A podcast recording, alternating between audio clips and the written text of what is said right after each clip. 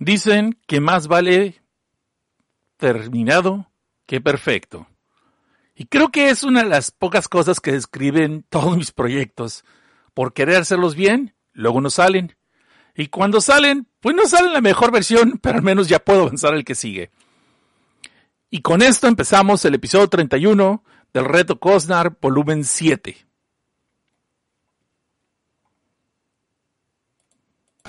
El reto Cosnar de esta noche es patrocinado por la cerveza sangrienta. Para disfrutar tus películas de terror a gusto con los cuates y de paso te descuentes a los gorrones. Al cabo, Soski, ¿quién nos va a extrañar?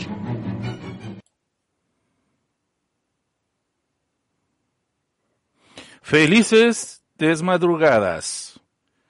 Estoy viendo que otra vez el OBS me volvió a joder los settings y sí, siempre es en el mismo lugar. Así que, bueno, pues no podíamos despedir el reto Cosnar sin un mugre error técnico, ¿verdad? Y supongo que ahora sí. Ahí está.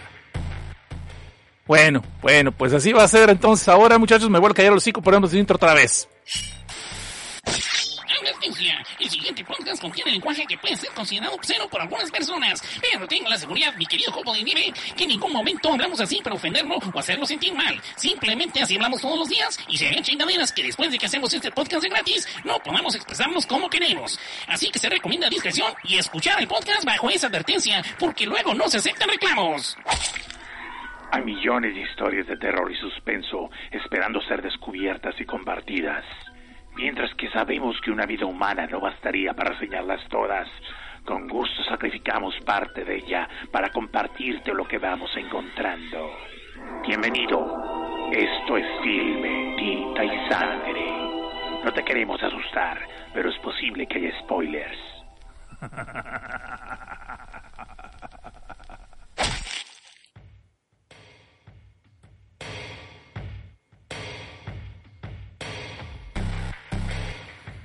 Y vamos a hacer así. Aquí es donde me dan ganas de tener un palito, ay, como el de los de Men in Black, y de ver, mírale aquí, y borrar la memoria de las personas que estuvieron viendo todos los horrores técnicos que tenemos.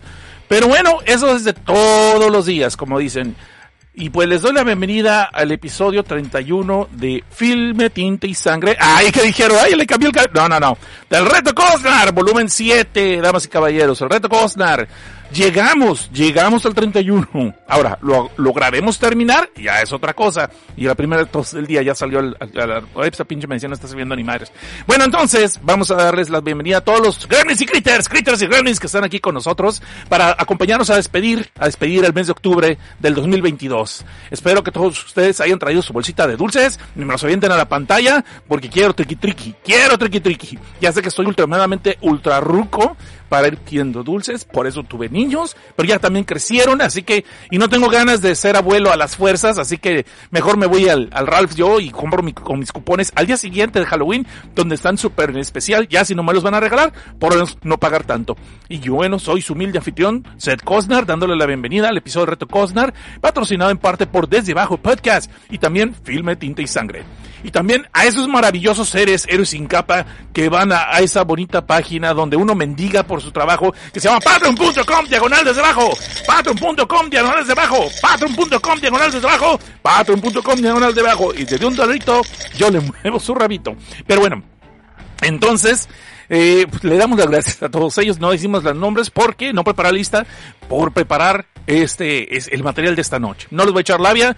Hicimos una, una encuesta súper rápida allí en el Twitter y pues los que lo encontraron votaron. Los que no, pues se alelaron y se perdieron su oportunidad y pues pusimos el reto, ¿no? Por un reto entre ustedes. Ustedes deciden cuál va a ser la segunda película con la que cerramos esta edición. Y el público habló.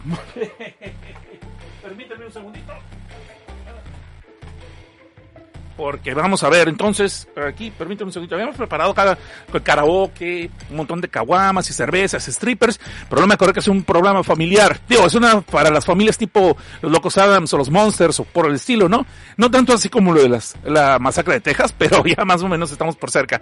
Mientras no sea la familia de Rob Zombie, todo está bien. Ok, Vamos a darle gracias a todos ustedes que están aquí. Primero que nada, mis Critters y Gremlins. Vamos a darle la bienvenida a Oscar60, a Ikain, a Joel Arce, Gaby Rodríguez, Life Anime Podcast, Marcos M, Brian Landa, que está aquí escuchándonos desde Perú. Y dice pues vengo a dejar like ya que se me hace tarde. Gracias por el mes de programas y ojalá ya pueda usted transmitir regularmente los podcasts normales. Esperemos, esperemos que sí. Alex les dice buenas noches, tío Cosnar, la última del reto Cosnar. Gracias por un año más. Nos escuchamos en Filme, Tinta y Sangre. Gracias por todo el esfuerzo y dedicación a este fantástico programa. Ay, me chiveas, pero muchas gracias. Gracias a los dos. Gracias, Brian. Gracias, Alex Ramírez. Pero yo no estoy diciendo que me dejen de chivear. Ustedes sigan echando flores, pues por favor, ¿no? El, changuito sigue bailando mientras le sigan aplaudiendo. Dice Gaby Rodríguez, sí, muchísimas gracias por el esfuerzo. No hay de qué, Gaby, no hay de qué. Entonces, aquí Vulture MX presente. Daniel García, muy buenas noches. Oscar Alejandro Talavera, muy bien, ya estamos con usted, Seth Costner, en este final de temporada. Ah, cabrón, perdón, perdón, del reto Costner. Eh, ojo, ojo. Casmin Guime, buenas noches a todos, buenas noches, Casmin. Silvain, aquí está el buen Silvain, que ¡qué emoción! Es Carlos Enrique Reyes, salud Costner, ¿cómo va el Halloween? pues ya no me dejan salir, ya no me dejan salir a pedir dulces. Me tengo que esperar al día siguiente cuando los ponen especial en los mercados y ahí sí a peringo. Ya nos nos avienta el primer superchat, abre la pista de los superchat y como siempre nunca nos dice cuál quiere, pues él, él no se fija en esas cosas, esas. Y vamos a ponerle este, que me gusta. ¡Ay, güey! Este es profético porque que me late que unos cuantos años yo voy a estar pareciéndome Gargamel con la con la pelona en la corona a la parte de arriba y un montón de pelo por lados. Parezco así, voy a parecer payaso. Voy a ser pa pa pa paleta, pa pa pa spoiler. bueno, en fin, para eso pollos, o sea, es que está. Dice Sebastián Flores Martín se reporta. y aquí están diciendo cuando no se estaba escuchando esta madre con los problemas técnicos, como siempre, a la hora, a la última hora. Y van a disculpar a todos, ¿eh? Pero eh, sí estoy tomando medicamento, pero parece que le falta todavía hacerme, si no es que es algo más grave. Vamos a ver, pero no es COVID, es lo que sabemos. Por lo menos vamos de gane. Cáncer, no cállate. Entonces, vamos a ver, Janos que dice buenas noches. Dice Erika López, hola, hola, dejo mi like. Sí, ya se va, ya, ya ahí se va. Y nomás llega y nos dice, ahorita me voy con la otra. o con la esposa, ¿no? Nosotros somos el otro. Erika Hernández, no será el mute, ah, eso ya lo vimos. Eh, vamos a pasarme eso. Oscar Alejandro Talavera. Y no sé el mercader Cácara, que se dice Daniel García, mute, sí, le ataca el mute. Eric Hernández se llamó la atención haciendo un audio. Ok, dice que ya se escucha, gracias. Eric Hernández, Oscar Alejandro Talavera, Silvain, Edgar, Edgar, te quiero mucho. No, yo me quiero mucho. Digo, ¿qué? Digo, ah, por ahí va la cosa. Señor Suki, el último día del reto Cosnar, ¿qué malir salir polear? sí, exactamente, ¿qué podría malir sal? Dice Silvain, comba Watson, ya, ¡ay! ¡Gámbale! ¡Gámbate! Anyway, eh, mucho yo te quiero, se dice el Jorge Carrasco. Ah, míralo, ¿quién lo diría? Tanto que... Digo, ¿qué? Sí, qué bueno, qué bueno. Oscar 60, buenas cosas, ya estaba escuchando la mano y mala, pero como ya compensaste, acá estoy. Ándale, que no te escuchen porque te banean. Este, televidente dice, ah, le quito eso. A mí me sea, tío Cosnar, buenas noches. Disculpen la tos, disculpen la tos, estoy tratando de simular, pero no puedo cancelar el mute. El televidente dice, buenas noches, Cosnar. Al fin ya llegamos a la última noche del reto Cosnar. ¿O no? ¡Ton, ton, ton! Inserte música de giro, giroso, giroso a 20 grados de tuerca aquí. Ok. Eh, ya lo leí. Otra vez lo repito. Te quiero mucho. Está bien, ya te entendí. Gracias. Yo también te quiero, chico. Eh, Yusuki Itachi, pero no digas al en Xbox sincera. Yusuki Itachi gana y salud sed y ha sido un honor seguirlo en este reto Cosnar. Gracias. Ha sido un honor hacerlo para ustedes. Esperemos que el próximo año, si es que hay, sea sin tos. Oscar, eh, Carlos Enrique Estrada Reyes, ¿la familia Cosnar sí decora la casa para esas fechas? Ah, no. La neta no sé. Me da pena decirlo, pero no decoramos ni madres. La señora Cosner sí le gusta decorar para Navidad. Navidad, no, no creas que avienta la casa por la ventana tampoco, no es muy exagerada. Es, muy consciente del presupuesto paupérrimo que tenemos. Pero, eh, pero sí le gusta decorar Navidad. En Navidad es la única vez que decoramos así, que tú digas. Y no es gran cosa, ¿eh? pero decoramos algo de Navidad. Más bien por la memoria la nostalgia. Más bien por eso, pero sí, a ella le gusta decorar. En Halloween no. Y me vale más las decoraciones. Yo lo que quiero es dulces. ¡Dulces! ¡Dulces! Entonces, y que después de octubre empiezan a vender el famoso rompope de gringo, que es el Egno, que es como crackma de huevo, no es tanto rompope, pero pues es el equivalente sin alcohol. Entonces, pues ya, ahí me pongo, ahí me pongo mi galón todos los días. Vamos a ver, Marcel Padrón, ¿de qué le gustaría que se disfrazarse el señor Cosnar y nunca pudo? Mmm, buena pregunta, te respondo el otro día, ahorita no tengo cerebro para pensar en eso. Yo creo que me hubiera disfrazado de Ash Williams. Ash Williams yo creo que siempre me ha gustado. El problema es de que varios disfraces que yo logré hacer de chamaco, nadie los entendía. Nadie los entendía, estaba muy cabrón, estaba muy raro esa madre. O sea, porque en Mexicali realmente, cuando yo era joven, cuando era niño, no se, sí se acostumbra, o querían acostumbrarse a hacerlo de Halloween, pero a la gente le valía madre y, te, aventaban agua y fregaderas, sí estuvo fue una vez. Y pues la mera como yo no tenía dinero para disfraces, pues trataba de hacerlo como, y de hecho de ahí aprendí a hacer varios. Cuando vine aquí en Estados Unidos, en la, en el, en uno de los trabajos que tuve, siempre el día 31 nos dejaban venir disfrazados y se, y se, y se disfrazaban bien chidos. Entonces el primer año es cuando es el traje de Ghost Rider, que no lo entendió nadie, todo el mundo pensaba que era Terminator. Tomen en cuenta que lo hice en el 2003, cuando la película Ghost Rider ni cuándo que se fuera a hacer. Entonces nadie lo entendía. Luego hice un Oni, un Oni Samurai, con todo y la katana me pinté de verde. Hay fotos, ha habido fotos por ahí. Y de ahí hice como, como dos, tres disfraces que me estuve haciendo. Gigantes y cabezas, uno que también estaba haciendo, pero al final no lo hice. Me dio hueva al final. Hice uno de Mad Max una vez cuando era joven, cuando era niño. Uh, y me gusta mucho combinar, hacer milagros con el poco presupuesto. Eh, el de Ghost Rider me quedó muy chingón y solamente gasté como 20 dólares. Y 10 dólares fueron la pura cadena que tuve que comprar al Home Depot y era pesadísima esa madre. Al final se la di a mi cuñado, me la compró. Porque ahora esa sí sirve para los candados. Pues sí, si la estuve cargando, ok. Se puede decir que sí. Pero bueno, pero bueno, pero bueno, pero bueno. Este, las memorias, las memorias. yo creo que de Ash, de Evil Dead, pero con la motosierra y todo, hacer la motosierra y que se funcionara, no comprarla. A mí me gustaba más bien comprarla, eh, es comprar las cosas y irlas armando de distintos lugares. ¿Sí me explico? No comprar el disfraz de que no tengo nada en contra si tú lo haces. O sea, no hay bronca si alguien lo hace. Simplemente yo quería darme el gusto de crearlo. Y lo logré en varias cosas. Hubo uno que me hacer una vez de Anakin Skywalker. Cuando acababa de salir el episodio 3.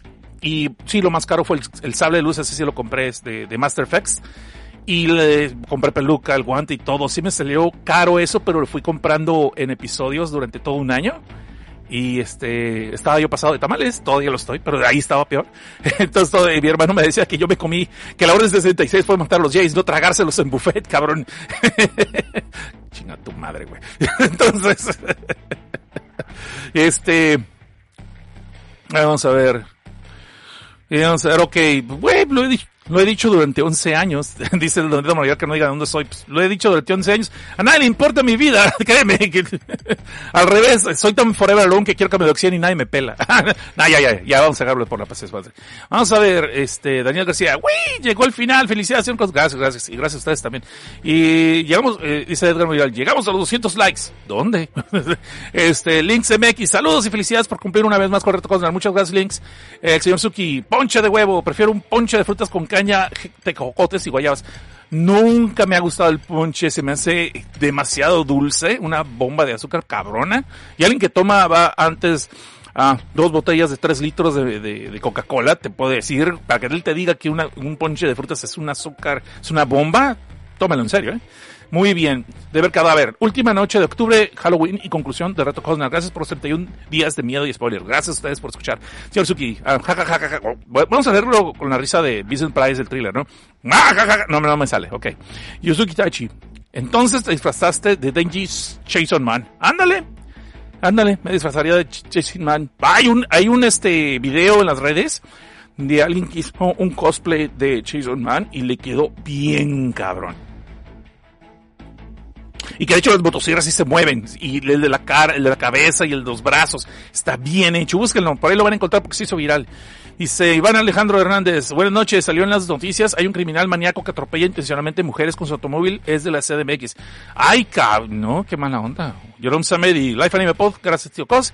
Y bueno muchachos, vamos a darle Gremlins y Critters, mujeres, señoritas y vatos vírgenes desesperados. Vámonos entonces con todo esto, pero antes vamos a levantar las copas para que pasarle un poquito la tos. Levanten sus copas muchachos y muchachas, vamos a darle con todo, ya se la saben, cuente conmigo. Bueno, no, o toman o cantan, pero no hagan las dos cosas porque va a estar cabrón y se pueden morir ahogados. ¡Vale!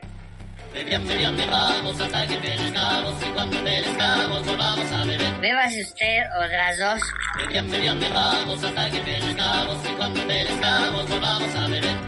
Y nomás me quedé media botella de agua ya con eso. dice, bueno, vámonos, vámonos recio, voy a dejarle el super chat ahorita ya para poder empezar el programa. Si no, alguna persona despistada que no sabe cómo trabaja, eso va a llegar. Puta, este cabrón ya como 15 minutos y no puede ver, no puede ir a la película Chihuahua, por eso me voy a ver Cthulhu TV, que es muy buen, es muy buen canal de hecho, pero, pero pues bueno, pues, pues si no entienden ni modo, no entienden, no entienden, no pasa nada. Y bueno, muchachos y muchachas, siempre digo muchachos, pero es para los dos, no se ofendan. Yo sé que aquí no se ofenden, no, no son delicaditos, yo sé que aquí no, no andan con esas jaladas. Ok, el día de hoy, ¿con cuál vamos a cerrar este programa? ¿Con cuál es la última película? Pues yo ayer les dije que si querían doble, ¿no? Porque por cariño a ustedes hicimos una encuesta y los que alcanzaron a votar, votaron y fueron lo que decidieron. Pero vamos a poner primero la película que tío Cosnar quería usar para cerrar lo que es el reto Cosnar, ¿vale? Vale. Pues miren, perdón. Qué mala onda. Ok, no sé si conozcan a alguien por allí que hizo una película mm, de bajo presupuesto, medio chafona, que usó, pues usó Claymation, usó animatronics, no es cierto, animatronics, no, Claymation, y le gusta mucho golpear a sus actores, hacerlos sufrir, embarrarlos de muchas sustancias extrañas que luego no les dice qué gambas eran, con el pretexto de hacerlo realista, con el pretexto de dar un poquito de, humor slapsticks, y pues se puede decir que hasta abusa, no, no sexualmente, todos nosotros sabemos, abusa violentamente de sus actores y no lo pueden demandar porque no tienen contrato sindical. Y sin embargo ha logrado obras que se han vuelto clásicas, de culto y hasta bases del cine de terror. No sé si les suena una película llamada Evil Dead de 1981, la cual ya reseñamos aquí en el Reto Costa, no la vamos a reseñar esa, de un tal Sam Raimi, que fue escrita y producida por un tal Sam Raimi, Robert Arpet y un Bruce Campbell, que no sé, se me suena el nombre, pero no lo conozco muy bien el vato. Este, creo que es, creo que es güero y, y- y ojos azules. Pero bueno, el caso es que estos compas hicieron una película que se llamaba Evil Dead. Después, el señor Ted Raimi, pues, subió, eh, siempre fue como un director de culto, pero le fueron dando oportunidades muy extrañas, muy buenas, y fue funcionando. Hizo una película, ya que no pudo hacer la película de La Sombra, se hizo una película que fue The Shadow. No me metías, él quería La Sombra, pero quería hacer lo mismo. Él quería hacer La Sombra, no se la dieron, en todo lo que hizo fue hacer una película que era una especie de superhéroe pulp, y acabó haciendo lo que es Dark Man, que es muy buena, de hecho, Dark Man, la primera película. Y de allí, le dieron de una, una, una franquicia de superhéroes cuando todavía no estaba cool hacer películas de superhéroes. Ya habían salido X-Men y Blade, entonces este vato se llega, a, se avienta a hacer la de Spider-Man y la hace funcionar y saca una secuela mucho mejor todavía que la primera, que fue buena y a mí me sigue gustando la primera. Y después saca una trilogía que ya no le va tan bien, una tercera película, perdón, porque pues él quería sacar un, una trama que ya tenía pensado, los ejecutivos le dieron matita, manita, perdón, y patita, y después pues eh, todo se fue al suelo y con eso se acabaron los sueños de una cuarta película de Spider-Man y de más del universo. Ya tenía unos villanos, de hecho Misterio va a ser el villano de la cuarta película, si no fuera porque le obligaron a meter a Venom en la tercera. Eh, y también nos quedamos con la idea de eh, Kraven el cazador, que era también el que estaba en, las barajas. Pero bueno, ni modo, así pasan las cosas. El caso es que el señor Sam Raimi, después de esas tres películas de Spider-Man, regresa por fin a darnos una película de terror. Ah, con todo lo que conlleva. Y pues esta película es la que se llama Drag Me to Hell. Drag Me to Hell y esta película fue el regreso de Sam Raimi y su equipo, porque también están los productores, también está este Ted Raimi, que es su hermano, que también produciendo, está también produciendo lo que es Robert Arpet.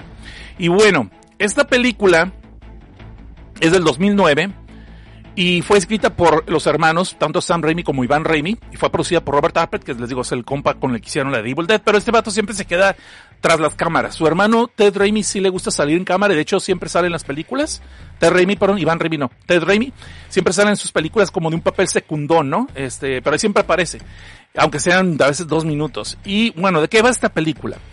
Drag Me to Hell trata de la historia de esta chava llamada Chris Brown.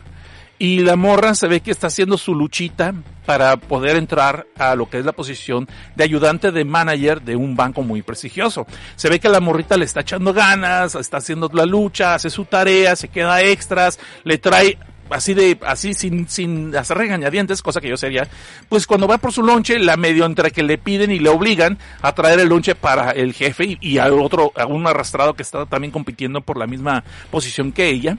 Y pues después el otro sangrón ve que de una forma u otra trata de hacerla siempre quedar mal, porque saben que están los dos eh, peleando por la misma posición. Y podemos ver que los otros un rastrero de los que no le importa hacer trampa con tal de ganar, ¿no? Lo que es un ganador en sus ojos, supuestamente. Y el jefe como que entre que no se quiere dar cuenta y entre que ya sabe, pero así es las reglas del juego. Y aquí yo sé que muchas gentes van a pelear por coderas de políticas de género, pero vamos a dejarlas por un lado porque esa película se hizo antes de todas esas idioteces.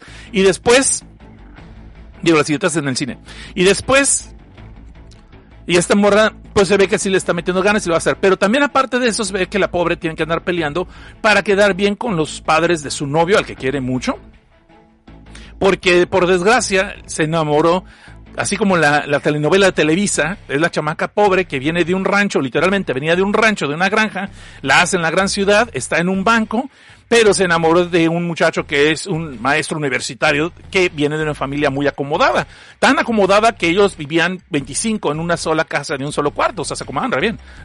Bueno, no es cierto, ya de adinerada, pues, y vaya que sí tienen lana los cabrones. Pero el caso es de que, pues, obviamente los padres de este morro la ven por encima del hombro a la pobrecita de Chris. Y esta morra pues le sigue echando ganas porque sabe que puede ganar con el poder del amor y todas esas cosas que le echa ganas y es optimista y tiene mente tiburón. Bueno, no, porque esas idiotas todavía no existían.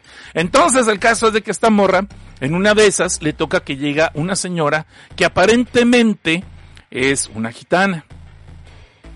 Y esta señora, pues se ve que ya llegaron literalmente los de la hipoteca, los del banco, con una bola de, de muchachos a cargar a las, a las cositas de la señora y ayudarla con su mudanza. Lo malo es que la señora no había, no sabía que la iban a obligar a mudarse, pues porque se hace muy güey con los pagos, ¿no? Dice que porque no le alcanza, que les medicinas, que sus chals y todo el rollo, pero podemos ver que para pistear siempre tiene, para la caguama nunca le falta, pero para pagar las, bueno, no sé, pero es que cuenta la tradición que sí son. Así era el personaje de la señora Janush. Ganush.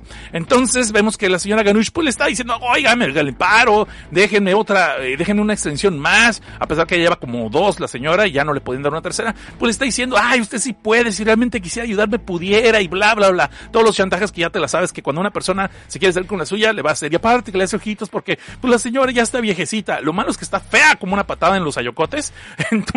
perdón, pero está fea. Está fea como una patada en los ayocotes. Y si usted no sabe qué tan fea es eso, que le den una patada y luego vamos a alegar si es feo o no.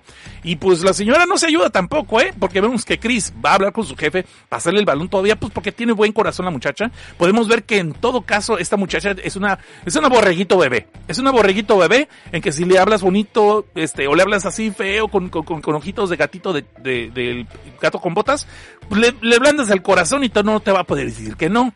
Pero pues aquí vemos que la morra, como está con la competencia, con el puesto este, pues anda de que voy, güey, si le doy, no le doy chance, le doy chance, no, porque voy, el banco ya quieres ganar dinero, el banco, esos, esas empresarias transnacionales que no tienen corazón, pues yo también quiero pertenecer al grupo de los que comen algo más que sopas maruchan todos los días, ¿no? Ahora soy Seth Cosman y tengo un podcast. Entonces, en lo que ella está hablando con su jefe, podemos ver que la lángara, la señora Ganush, pues todos los dulcecitos que tenía la pobre Chris en su, en su escritorio, ya se los aventó la bolsa, anda viendo si no se puede llevar una resma de papel, te pasó la engrapadora, anda viendo si no puede llevarse un calendario, a pesar que apenas están en julio, pero ya quiere calendario del próximo año, etcétera, etcétera. Ya saben cómo, cómo algunas personitas, pues lángaras, pues, que te piden la mano y te toman el pie. El caso es que esta morra, pues el jefe ya no quiso ahí a lidiar, y pues como que le quiere, entre que la quiere poner a prueba y entre que sabes que no quiero lidiar con esa señora porque si está fea como una patada en los yacuates, pues ahí, te lo encargo, ¿no? Tú decides. Y es una difusión difícil. Lo justo que le acaba de decir al principio de, del día, pues es que uno tiene que aprender a tomar decisiones difíciles y, y, y pensar en el pro del banco, la fregada y bla, bla, bla. Pues ahí ves, ¿no? Que la morra por primera vez en su vida, aparentemente por primera vez en su vida, pues decide pelear, pelear por lo suyo, pelear por lo suyo y decir, ya sabes que los demás, pues esta vez que se aguanten, que se muerdan un algo, un colmillo, y pues que ahora sí me toca a mí, ¿no? Me toca a mí. Y le dice la señora, ¿sabe qué, señora? Híjole, Julita, pues no se va a poder, doña Ganuch. ¿Qué cree? Pues ya hablé con mi jefe y pues no se puede. El banco pues también ocupa comer y pues usted ya se pasó de verdolar con los pagos y pues no somos los de Acopel, ¿verdad? Pero pues también a nosotros nos paga y pues ya, ya no se puede hacer nada. Así que pues, pues con todo respeto, agarre sus cositas y ya. Y la señora Ganuch se pone al tirar el drama como película Pedro Infante con Sara García, ¿no? Y no se hagan, sí saben a qué me refiero. Entonces, pues después hasta se pone de rodillas a rogarle, oiga que no, pero le está agarrando la falda a la señora, digo, oiga, me va a encuerar aquí, espérese. Y la morra sin querer, pues se hace para atrás y la señora se cae y le llama seguridad porque se espanta, porque, óyeme, sí, sí, con todo respeto se ve muy, muy, mucho cosa ahí el asunto. Este, Total que le llama seguridad y esto aparentemente ocasionó pues que quede toda avergonzada en público la pobre señora Ganush, ¿no? La señora Ganush se levanta indignada y dice, me has humillado, me he humillado ante ti y tú me has avergonzado, you shame me. Yo me quedé, ok, señora, pues se cayó usted por, usted se cayó hocico sola, nadie la empujó, este, Y total que la señora se hace la indignada y ya cuando la van a llevar, todavía quiere ir a arrancarle un par de greñas a la pobre Chris y este arañarle la cara, así con unas garras que sí tienen uñas de gavilán la señora, por cierto. Por eso no crean que soy, eh, no crean que soy rucofóbico, no, pero es que la señora Ganush, soy ganushfóbico, sí soy ganushfóbico. Sí me da mello la señora Ganush, lo admito abiertamente, está re fea, pero aparte está re sucia, todo corrompido, sus dentaduras postizas, uñas todas con llenas de hongos, o sea, Güey, sí, la neta sí me dio. Yo soy ganu- ganushfóbico, totalmente, totalmente. Entonces, vemos que la señora, pues, le menta a la madre, pero en, en, en gypsy, en gitano, supongo yo, no sé cómo se dirá, pero el caso es que pues, la señora se va indignada. La pobre Chris se queda toda avergonzada por lo que acaba de pasar, pero aparentemente tomó una buena decisión según su jefe, ¿no? Y que pues, oh sí, que le veo un futuro a ti. No le dice eso, pero has dado un paso más al lado oscuro, pronto serás mi... pu-". Algo así, casi, casi, pero se lo dice nice, pues porque es un banco. El caso es de entonces, pues todavía estaba agüitada, eh, esa misma noche cuando sale, e inclusive va a hacer la tarea para una, una cuenta, una cuenta de, de, de un préstamo que le va a ayudar a la promoción, ¿sí? Porque va a traer un nuevo cliente al banco. Y sácate un Twinkie que ve que afuera sale el carro de la señora Garuch, que por cierto, de una vez, el dato de trivia, es el carrito amarillo que hemos visto en todas las películas de San Raimi, porque era de San Raimi el carro, y lo vemos, era de San Raimi de Bruce Campbell, nunca me acuerdo, pero el caso que está en las películas de Evil Dead, ese pinche carro está en todas las películas de estos güeyes, en todas, inclusive Spider-Man. Y aquí no es la excepción. Entonces ahí está el carro, que es el de la señora Ganush. Y pues la señora Ganush se ve que, pues como que viene Stalker, la está esperando y cuando esta morra sale del estacionamiento, pues nomás pasan dos otras cosas que no, no voy a decir. Pero caso que la vuelve a atacar, físicamente le vuelve a atacar y es una pelea de ahí te tienes y no está contenta hasta que le arranca un botón. Dice unas cuantas mentadas de madre pero en gitano y le regresa el botonazo así, órale, eh, toma, pa' que te, te lo tragues, muerta de hambre. Igual así, casi, casi. Por mí tragas. Ah, no, porque no pago, perdón. Pero ahí está tu botón. Casi, casi le dice. Y luego se desaparece. Y no sabe la pobre de Chris que esto apenas es el principio de un montón de broncas donde literalmente va a decir algún día, llévame Diosito. Más porque nosotros sí vimos el principio de la película y sabemos que ese de, es, eh, que esa invocación que escuchamos ahorita con el botonazo no era el, el izquierda, derecha, A, B, sáltale, sáltale para agarrar las 30 vidas de contra. No, era para invocar a un ser de más allá que va a hacer justicia para esta pobre vieja. Y hasta aquí les voy a contar de esta película. Ok. ¿Qué me pareció Drag Me to Hell? Cuando la vi por primera vez, allá en el desierto, perdón, allá en el 2009, justo, fíjate que la vimos, fíjate que esta película salió seis meses antes de que empezara a hacer podcast. De hecho, esta hubiera sido una de las primeras películas que hubiera reseñado en podcast y ya hubiera estado haciéndolo. Y para mí se me hizo una película, la neta, la neta, muy buena. A mí me encantó, me gustó mucho. Eh, pocas cosas le duelen a la película. Tiene muy buen ritmo, dura 100 minutos, o sea, una hora y 40, y están bien utilizados. Este, es una película donde se te sacan varios sustos y no hay sustos de pianazo. De hecho, hay uno nada más, uno nada más. Y después son puros sustos reales de que cuando pasa algo, se asoma alguien o pasa eso, pasa algo pasa algo. Y siguiendo con la tradición de la, de el señor eh, Sam Raimi, a la pobre muchacha que interpretó Chris, Christine Brown, que es Lindsay Lohan, ¿cómo se llama? No Lindsay Lohan, se llama Alison Lohan. No marches, le, la golpean, la avientan, la traen para arriba, para abajo, azota la redes, cae de, cae de boca, cae de hocico, cae de nalgas, cae de espalda, la azotan contra la pared, contra los muebles, le golpean la cara con un friego de cosas, le avientan cantidad enorme de líquidos, y no voy a entrar en detalles, que son uno más repugnante que el anterior. Y, y, y sí hay una especie de humor, de humor de pastelazo que es muy de San Raimi, pero está muy controlado, pero sí lo hay.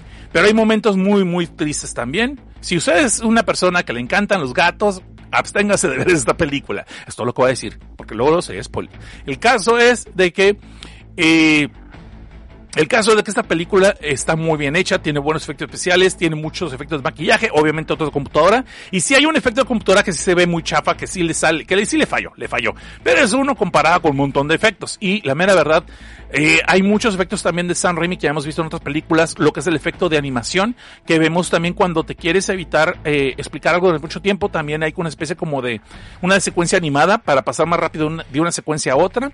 Si han visto este Darkman, si han visto Evil Dead, si han visto eh, Spider-Man, las van a ubicar. Y también, claro, hay escenas tipo Evil Dead, donde están cortando rápidamente, cuando agarran algo, pasa esto, pasa esto, pasa esto, en menos de un, en unos cuantos segundos para agarrar un objeto o algo, ¿no?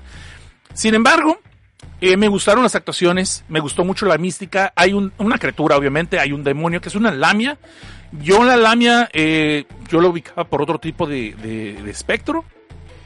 Lamia para mí las, las reconocí por el monstruo de, el monstruo, los monstruos que salen en el cementerio, que es una especie de ghoul que se alimentan de la carne de los cadáveres, sobre todo por el cuento infantil de la princesa de los cisnes.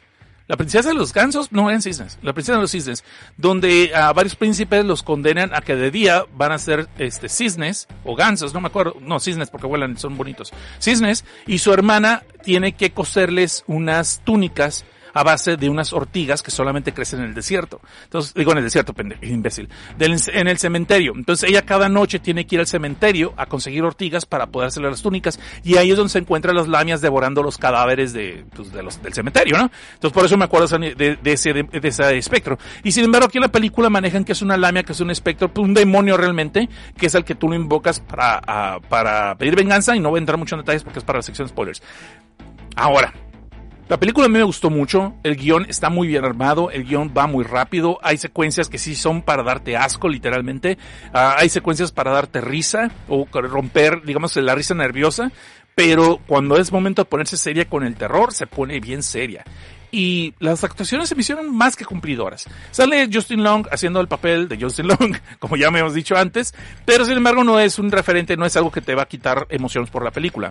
Eh, también sale Nora Raver. El Nora Raver es la señora que hace a la señora Ganush y la actriz no, la actriz no es en la vida real así de grotesca. De hecho, la maquillaron bastante bien. Y es una señora que no ha hecho muchas películas, pero sin embargo, cuando ves su foto regular eh, como actriz y la foto como es la señora Ganush, no, no, no, la Ganush, Ganush está bien, bien, bien cabrón el asunto.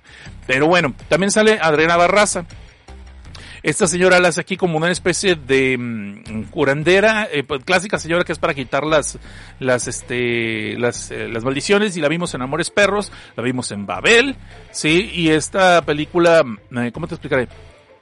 Eh, es una señora que la ubicas luego, en cuanto la ves ya la ubicaste, ¿sí? Y es- a mí me gusta, a mí me gusta mucho cómo actúa ella, de hecho, la mera verdad. Pero bueno, eso, eso hasta aquí mi reporte, Joaquín. Eh, si no han visto esta película, háganse un favor y véanla. Es una película que a mí se me hace que es el regreso de Sam Raimi al terror. Me gustaría que hicieran otra todavía, mm, tal vez no con esta, pero que también saliera ella, mm, ¿cómo se lo? Que nos trajeran más historias, de este universo, tal vez de otras criaturas que no son tan populares. No es la clásica llorona, digamos, no es el clásico, eh, el clásico demonio eh, el del exorcismo regular, sino es de una cultura que no cualquiera conoce. Y por eso tiene más posibilidades de que traigan más, más maldiciones gitanas o más, ah, varias este, apariciones sobrenaturales de otras culturas. Y es lo que a mí me gusta mucho cuando pasa eso en las películas. Aunque la película pueda resultar a veces no tan buena, el hecho de que lo investigaron, lo estuvieron buscando, como el D-Book, o como, bueno, varias películas que hemos reseñado aquí en Desbajo, siempre les voy a dar un punto extra. Pero bueno, esa es mi opinión nada más. Vamos a ver qué dicen aquí en el chat y de chat, así rápidamente. Eh, y ahorita nos pasamos a la segunda, porque es función doble el día de hoy, muchachos. Vamos a ver. Ay, caray, ahora sí, ahora sí totearon bastante. Eh, dice, grande mucho en estos 31 años. Gracias a la Life Anime Podcast. Gracias. Y vamos a ver, vamos a saltar esto. A terminar el reto de este año, dice Casmin Jimé. Gracias. Edgar Mayoral, levanten la mano para darle su ki al set. Que diga, levanten sus copas. Yuseki Itachi dice, me dejas con un dilema moral y ahora qué voy a escuchar. Pues los, todos los retos Cosner del año pasado. Tú, tú eres recién llegado, creo, ¿no? Tienes, tienes seis entregas de reto Cosner que puedes escuchar. Ah, yo creo que inclusive la 1 la uno o la 2 te van a gustar más porque no divago tanto, no eran en vivo, o iba más al punto y era así rápido, era 15, 20 minutos la película, el, el cada episodio, o sea, te lo puedes aventar maratón. Vamos a ver, la última película claramente es Chunky 2. ¿Chunky? No los conozco, Dios. Pero bueno, ok, pues no es esa tal vez, tal vez sí, no sé. Sam Raimi, sí, Sam Raimi. Alfred Hitchcock, no, es Sam Raimi. Eh, Life Anime Podcast dice, me recordó cómo sufrió la mamá de Shining. Ah, no, pero es que, pss, es que también en Stanley Kubrick era un caso particular, es un caso de estudio. El vato era obsesivo, pero y lo que le sigue, ¿no? Cuando simplemente que hace, eh, al repetir una línea 128 veces según esto porque no queda como él quiere, o sea, está cabrón. Y a la pobre sí la dejó, la dejó muy mal a, la, a Shelley Duval, ¿eh? la dejó muy mal. Pero bueno. Iván Alejandro, sed en las elecciones intermedias del 8 de noviembre es laboral en Estados Unidos. Ah, no sé, es que como también se puede votar por correo. Según yo, sí es laboral, sí es laboral. Lo que pasa es que recuerda que muchos, eh, mm, ¿cómo te explicaré? El que sea laboral o no, no significa que te lo van a pagar a fuerzas en tu trabajo. Si no quieres ir a trabajar, pierdes el cheque, pierdes el día. Pero eh, por las elecciones sí te dan permiso, está pagado en, ciert en ciertas instituciones. Y desgraciadamente eso ya depende de tu trabajo. Eso desgraciadamente no es eh, oficial, no es federal, vaya. En, el estado también depende de eso. Hay muchas cosas que eh, varían de estado a estado, entonces tendrás que investigar de dónde estás, tú, dónde trabajas tú. Eh, Silván dice, arrastrame al infierno. Sí, a huevo. Arrastrame al infierno se llamó en español. Sí, de hecho iba a decir eso que en México. Sí, iba a decir que de hecho en México no se quebraron la cabeza y por primera vez dejaron el título tal cual como se decía en Estados Unidos.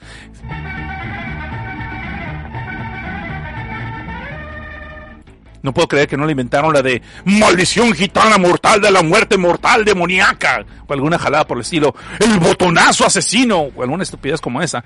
O por negar el préstamo te vas a morir, perra. O algo así, ¿no? No, le dejaron así, arrastrame al infierno. De hecho, así le llamaron en todos los países hasta donde yo sé, latinoamericanos. Dice aquí Silván. ¿No te pasa que cuando vuelves a ver una película te fijas más en detalles hasta el final o lo recuerdas diferente? Ah, sí, de hecho a mí me gusta ver las películas dos veces, si puedo. Si las puedo ver dos veces, me gusta verlas dos veces antes de hacer una reseña. Cuando lo rento, cuando las tengo en el Netflix. Casi, si tengo el tiempo, trato de verlas dos veces por lo menos. La primera es la impresión, lo que me gustó o no me gustó. La segunda es cuando puedo ver más los detalles, la hechura, como se podría decir, la hechura, la producción. Hay una película que no he reseñado, pero no la he reseñado porque quiero investigar un poquito más de las tradiciones que está reflejando y luego les, les voy a explicar cuáles, pero ahorita no lo voy a decir. Y Gaby Rodríguez nos aventó un superchat. Muchas gracias, Gaby. Muchas gracias. Ahorita te aviento el superchat, ahorita te aviento tu video.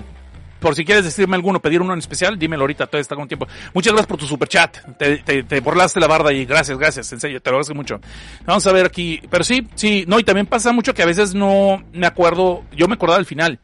Yo me acordaba de un final distinto o algo así, pero luego me doy cuenta que cuando rentaba las películas veía precisamente las versiones de un y la versión oficial. Entonces ahí es donde me di cuenta de que tenía que acordarme y quedarme con una oficial. Carlos Cruz, buenas noches, buenas noches.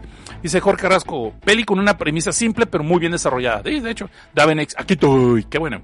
Silvain, eh, bienvenido a Daven, muy bien. Mi primera peli de terror de Raimi la vi en DVD, ok, bucanera. Hasta la comenté en Call Evil Dead, la vi en MTV. Uh, hasta la comenté ¿Cómo? La comenté en el Call Evil Dead, ok. Uh, chido.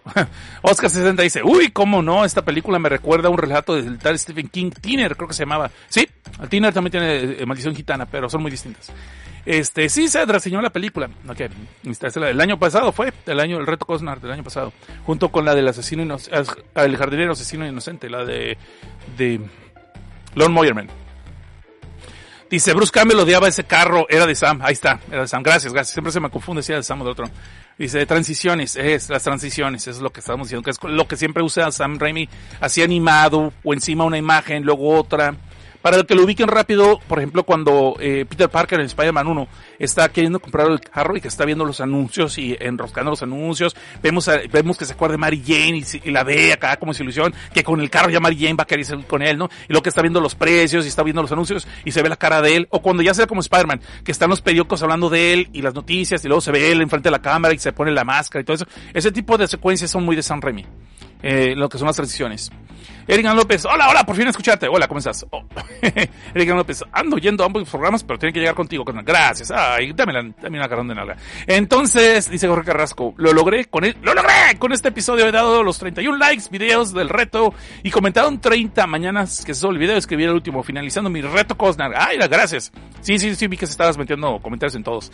Yusuki Tachitam, uh, Yusuki dice aquí, hubo un tiempo en que creí que Darkman era la, la adaptación a película del videojuego Criaturas de la Noche Nightcrawler, porque los protagonistas se parecían. Ah, mira, pero, no.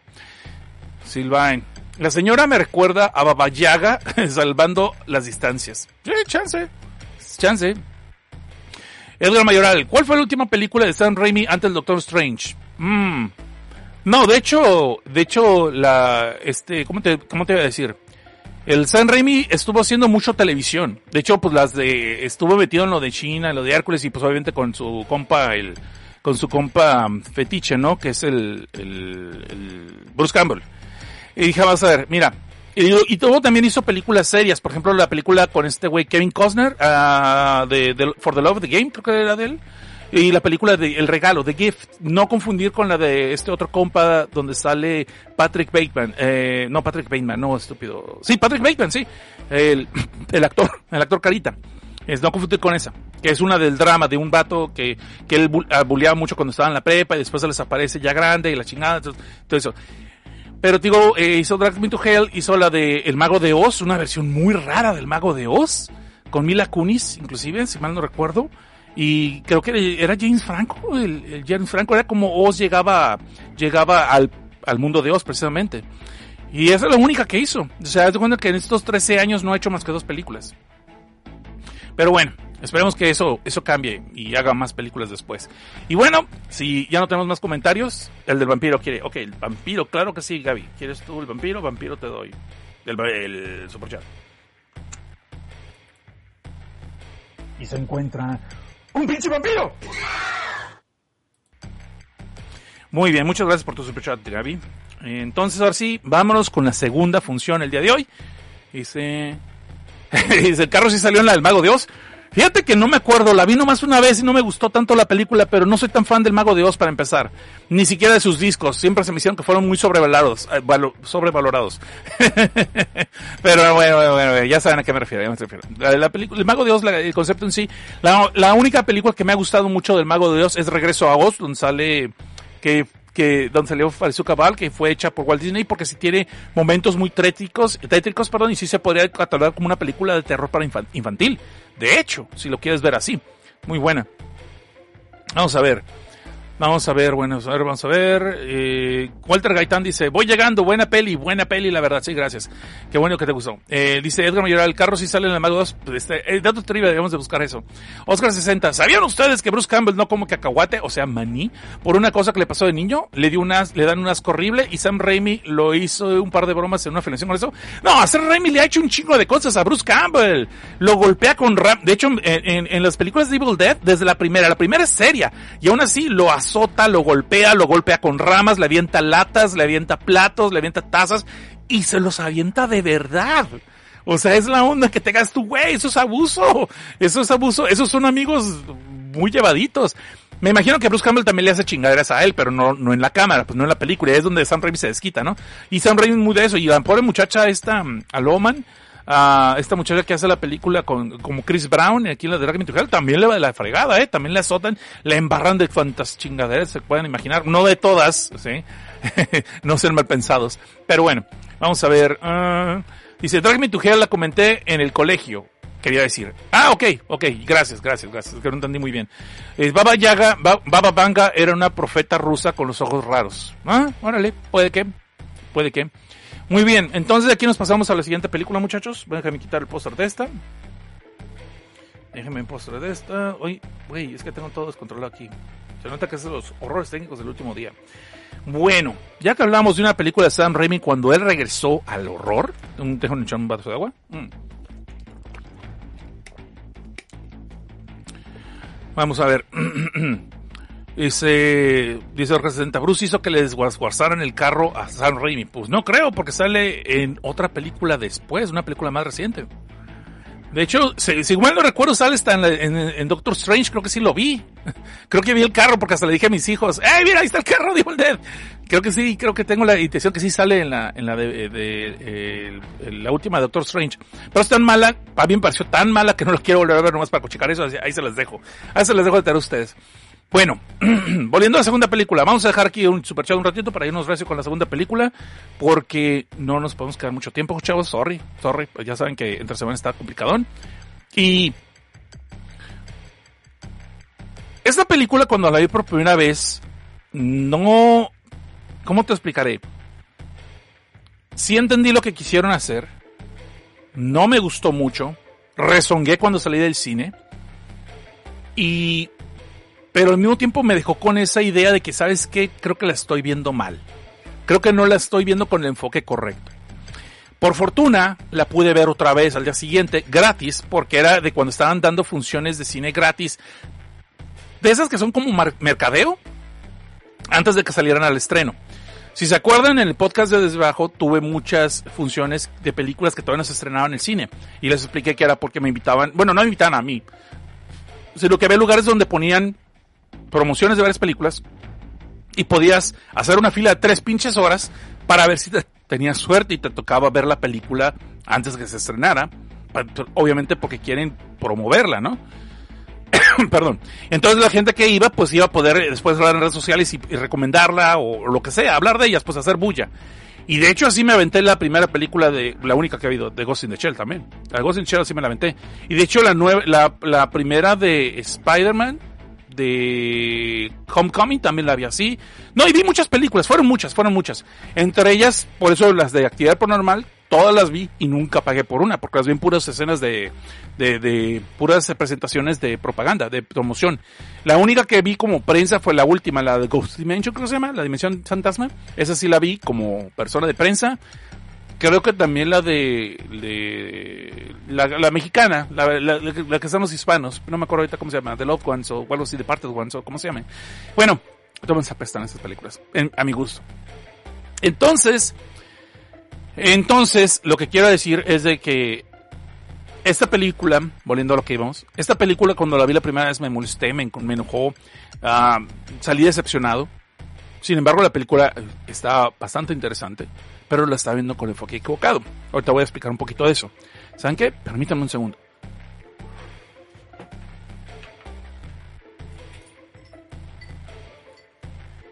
Ok, entonces lo que iba diciendo, la segunda vez que logré eh, verla, ya me fui con otra mentalidad. Dije, voy a ver una película de terror que no se llame Evil Dead. Y a ver si me gusta más. Y sí, esta película que fue vendida como una reimaginación, como un remake, lo que ustedes quieran de Evil Dead, la primera vez no me gustó. Salí echando madres. Fue dirigida por Fede Álvarez. Fede Álvarez se hizo famoso porque sacó un cortometraje que se llamaba Un Minuto de Pánico. Ataque de, pánico, perdón, ataque de pánico. Donde claramente se ve una invasión extraterrestre sin gran presupuesto y se vio súper genial. Si no, traten de buscarlo en YouTube. No sé si todavía estará disponible porque estamos hablando del 2012, cuando 2010 o así. Y este cuate se aventó un 10 con ese cortometraje. ¿Sí? Ataque de pánico. Y después le dieron lo que es esta película de Evil Dead. Fede Álvarez después acabó haciendo otras películas como la de Don't Breathe, ¿sí? Don't Breathe y también hizo, eh, eh, permíteme, ahorita tengo aquí en la mente, hizo la de oh, Don't Breathe. él es de Uruguay, por cierto. Y, perdón, es que quiero, como que quiero toser, pero me estoy aguantando.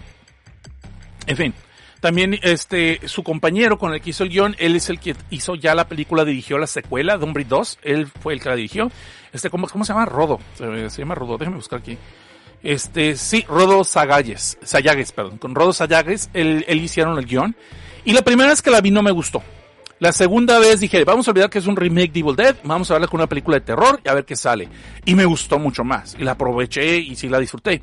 Ahora, esta película, tengo que se como un remake, pero realmente sería como, si no se llamara Evil Dead, si se llamara Necronomicon o si llamara la casa, la otra casa en la cabaña, si quieres verlo así, creo que hubiera pegado más. Porque mucha gente que somos muy fans de Evil Dead y la franquicia, íbamos con ciertas expectativas. Y no, y aunque entiendo lo que quisieron hacer, creo que no era justo hacer un remake con todas las expectativas. Sabes que hay expectativas, sabes que hay un público activo, sabes que estamos esperando ciertas cosas, y la película se fue por otra edición totalmente distinta. Sin embargo, ya después, cuando la, la vuelvo a ver ya con otros ojos, ya viéndola como una película de terror, pues es muy buena la mera verdad. Y estoy hablándoles en chino tal vez. Voy a explicarles entonces de qué va esta película, esta versión de Evil Dead. Esta versión trata de que conocemos a un compa eh, llamado David, ¿sí? Que llega a la casita del bosque que tiene su familia. De hecho, ahí vivía con su hermana y con su madre. Nunca se sabe qué onda con el papá.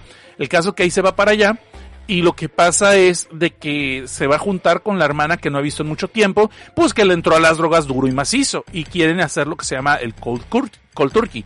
No sé muy bien cómo se podrán eh, decir en español, pero básicamente es que una persona es adicta, va a dejar las drogas y tratar de, digamos, de eliminarlas de su cuerpo, purificarse, y va a entrar en esas etapas de lo que es el síndrome de abstinencia, que es muy violento, ah, y donde el cuerpo va a eliminar las drogas que tenga todavía y va a tener que aguantar las ganas de ir por otra dosis y así, teóricamente, vencer su adicción. Afortunadamente yo nunca tuve ningún amigo con problemas de drogas ni amiga, eh, pero sí tuve una persona que tenía una obsesión compulsiva que tuve, tratamos de ayudarlo y sí se puso muy grave la persona. Era alcohol básicamente, pero era, eh, no era un alcoholismo tan, tan feo, pero sí, sí, sí lo tuvimos que tratar de ayudar y sí estuvo feo el asunto. Entonces básicamente se junta lo que es David con su novia y con dos amigos de su infancia, lo que es este Olivia y Eric, eh, junto con su hermana que se llama Mia. Y van a estar con ella durante todo el fin de semana para que ella deje de usar drogas y vencer la adicción. Pero obviamente saben que se va a poner feo. El asunto es que Olivia, que es la amiga, eh, ella es una enfermera, so con eso van a tratar de aliviar cualquier cosa que se ponga medio mal. La van a tratar de ayudar a Mía para que pueda vencer su adicción a las drogas. Palabras más, palabras menos. y eligieron esta casita en la cabaña que es de su familia y no ha venido mucho tiempo. Y se sorprenden cuando ven que la puerta está el cerrojo roto, básicamente, que alguien entró, pero no se ve que hayan hecho mucho desmadre allí.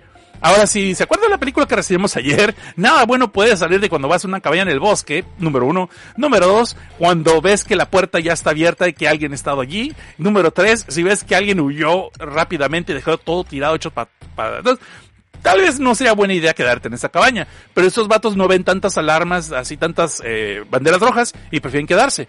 La bronca está cuando eh, pues hacen toda la farmaya de que Mia tira sus drogas y hace la promesa de que se va a quedar allí y no va a regresar eh, a usar drogas y va, se va a quedar el todo rollo, pues empieza a tener sus problemas, eh, la tembladera, sus dolores de cabeza y que siente que ella está, inclusive siente que hay mucho ruido y siente que hay un olor muy extraño y no es el perro de ellos que la trajo, que se llama abuelito, se llama Grandpa, no, para su sorpresa, de repente dicen, ¿sabes qué? Sí, sí, hay un olor medio raro, se van al sótano y descubren pues que a lo mejor la otra persona que llegó era un carnicero o hacía comida china, no sé, el caso que encuentran un montón de cadáveres de perros y de gatos colgados del techo, ya en estados de composición muy avanzados, y eh, primero que nada, pues quedaron todos sacados de onda. ¿Qué pasó aquí, chingada madre? ¿Quién vino? ¿Quién hizo su fiesta? Y no nos invitó. Digo, ¿qué? ¿Quién dejó todo su desmadre, no?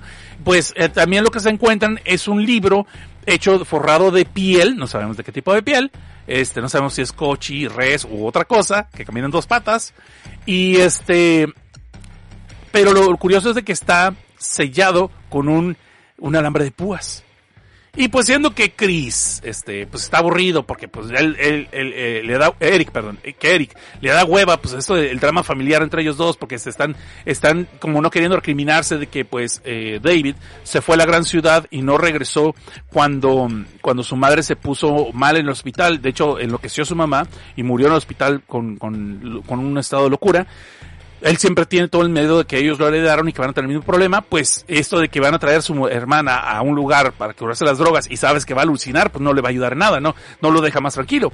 Entonces, como Eric sabe que este drama familiar pues no les va a ir a ningún lado y, le- y sabe que no le va a tocar cochar con Olivia porque va a estar cuidando a, su amiga, pues decide abrir un libro, ¿no? ¿Y qué otro libro? No se, le- no se llevó sus libros de Stephen King, de Fish Lovecraft, ni se llevó tampoco de Peria Junjito, sino que el señor decidió pues agarrar este libro que está cerrado y sellado con un alambre de púas, pues lo abre pues porque de seguro pues lo hicieron por accidente, ¿no? ¿Qué mal podría ser? Los libros son para leerse. Lo malo es que no sabe que los libros no deben de leerse en voz alta a veces. En el caso más en concreto, resulta ser que él no sabe, pero nosotros sí, porque vemos la película desde el principio, que esa cabañita realmente no fueron taqueros, no fueron chefs de comida china, no, lo que estuvieron allí fueron unos vatos que estaban haciendo un, exorci- un exorcismo extremo. Más en concreto, una chava que se volvió loca, mató a su madre y estaba a punto de matar a su familia también, pues, porque había sido poseída, pues la amarraron a un poste de los del sótano con alambre de púas y pues le prendieron fueguito, pues como en los viejos tiempos, la quema de brujas o porque tal vez querían un sabor distinto a la carne asada, no sé. El caso es que también estaban leyendo rituales de este libro que después dejaron con eh, sellado con un alambre de púas. La pregunta es por qué jodidos dejaron el libro, no sabemos. No sabemos si realmente algo pasó después y fueron eliminados y luego ocultaron la evidencia o si simplemente se largaron porque ya se querían ir a celebrar con unos tacos de chicharrón y pues se les hizo hueva ya regresar a limpiar todo el cochinero. No sabemos. El caso es que ese libro está maldito. Y Eric, el muy sope, lo primero que dicen, las, unas instrucciones en inglés, digo, unas instrucciones con, eh, no están escritas con sangre, según yo, sino con tinta roja, a lo mejor es sangre, este, le dicen, no lo leas, no lo pienses, no lo digas. ¿Y qué es lo primero que hace este imbécil? Empieza a, a buscar las letras. Ay, si están muy borraditas, no importa. Él es muy inteligente, pone un papelito y así como el carbonazo empieza a ver las letras que le están faltando al encantamiento y pues se pone a leerlos en voz alta, lo cual obviamente despierta algo en el bosque. Y no estoy hablando de un grizzly, no estoy hablando de Bigfoot, no estoy hablando ni siquiera de los pitufos, lo que hubiera estado chido, pero bueno, pitufos asesinos, imagínense, lo que siempre nos amenazaron a los niños de los ochentas, ¿eh? Siempre nos amenazaron de que siempre había una niña que lo habían matado a sus monitos de los pitufos y que la piñata tenía los colmillos ensangrentados y jalados así. Pero bueno, eso es todo un, todo, todo un asunto después. De hecho, deberían ser una película de eso, o sea, ya quitarnos de chingadas y te acuerdo que muchos, eso nos va a espantar más que la película del payaso, eso, ¿eh? Los pitufos, o un equivalente a los pitufos satánicos de verdad? Pues sí, dinero seguro. Entonces, las broncas empiezan cuando este, cuando Mía, pues en todo su estupor de que está quitándose las drogas unas cuantas horas después, ya se quiere largar de allí, cosa que ya le había dicho a David que esta morra ya había intentado soltar las drogas antes y pues no pudo, aguantó solamente ocho horas y al rato ahí estaba dando sus piquetes otra vez. Entonces en esta ocasión lo, todos se van a poner en el plan de que no la van a dejar salir, se van a poner recios si es necesario, la van a amarrar tal vez inclusive, pero que no la van a dejar que se raje, que ahora sí tiene que cumplirlo, porque la morra ya tuvo una sobredosis y no va a sobrevivir otra. Eso y que aparte pues le gusta este comer un chingo de carnitas y pues el corazón no le va a dar para tanto. No está pasando tonelajes, pero pues eso es el milagro de la droga, te mantiene en forma, ¿no? En forma de un zombie viviente tal vez, pero en forma, al fin y al cabo. Entonces, esta morra cuando se pone ya bien terca que se quiere largar y que ve que no va a poder chantajear a su hermano, pues se le hace fácil porque está chava y es junkie, pues agarra las llaves del carro, pero supuestamente disimuladamente y se va, encierra en su cuarto emberrinchada, ¿no? Lo que obviamente la rato vemos que ya dio el ventanazo y ya se trepó el carro y se está largando. Pero como para imaginar, tratan de perseguir a sus parientes y sus amigos, pero no alcanzan porque la morra se cree Fast and Furious Vin Diesel y se le mete, le mete el pedal todo duro. Pero en el bosque no es buena idea acelerarle, porque tú sabes que en algún momento algún maldito árbol que no se fija a la hora de cruzar la calle, pues se atraviesa en tu camino. El problema es que en esta versión no es un árbol, lo cual hubiera sido interesante también porque será un homenaje a la primera película de igualdad. El caso es de que aquí no, se le aparece precisamente la chava que había muerto teóricamente en la estaca, teóricamente incendiada, eh, eh, unos años antes de que estos güeyes vinieran a, a vacacionar.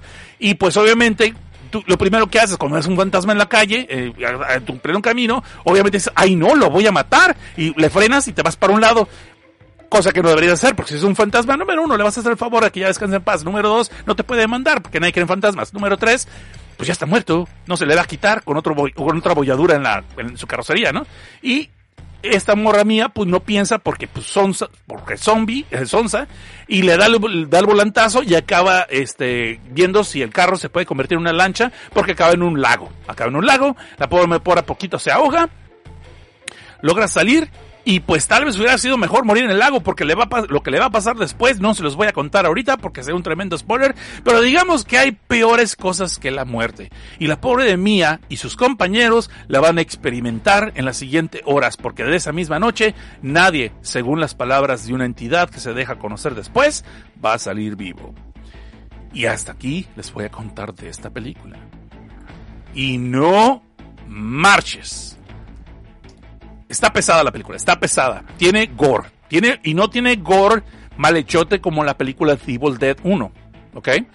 Ahora, vamos a dejar algo de lado porque hay personas que ya lo deben saber, pero hay otras personas que no conocen mucho de la franquicia de Evil Dead. Por cierto, tenemos un especial de Evil Dead en Desde Abajo.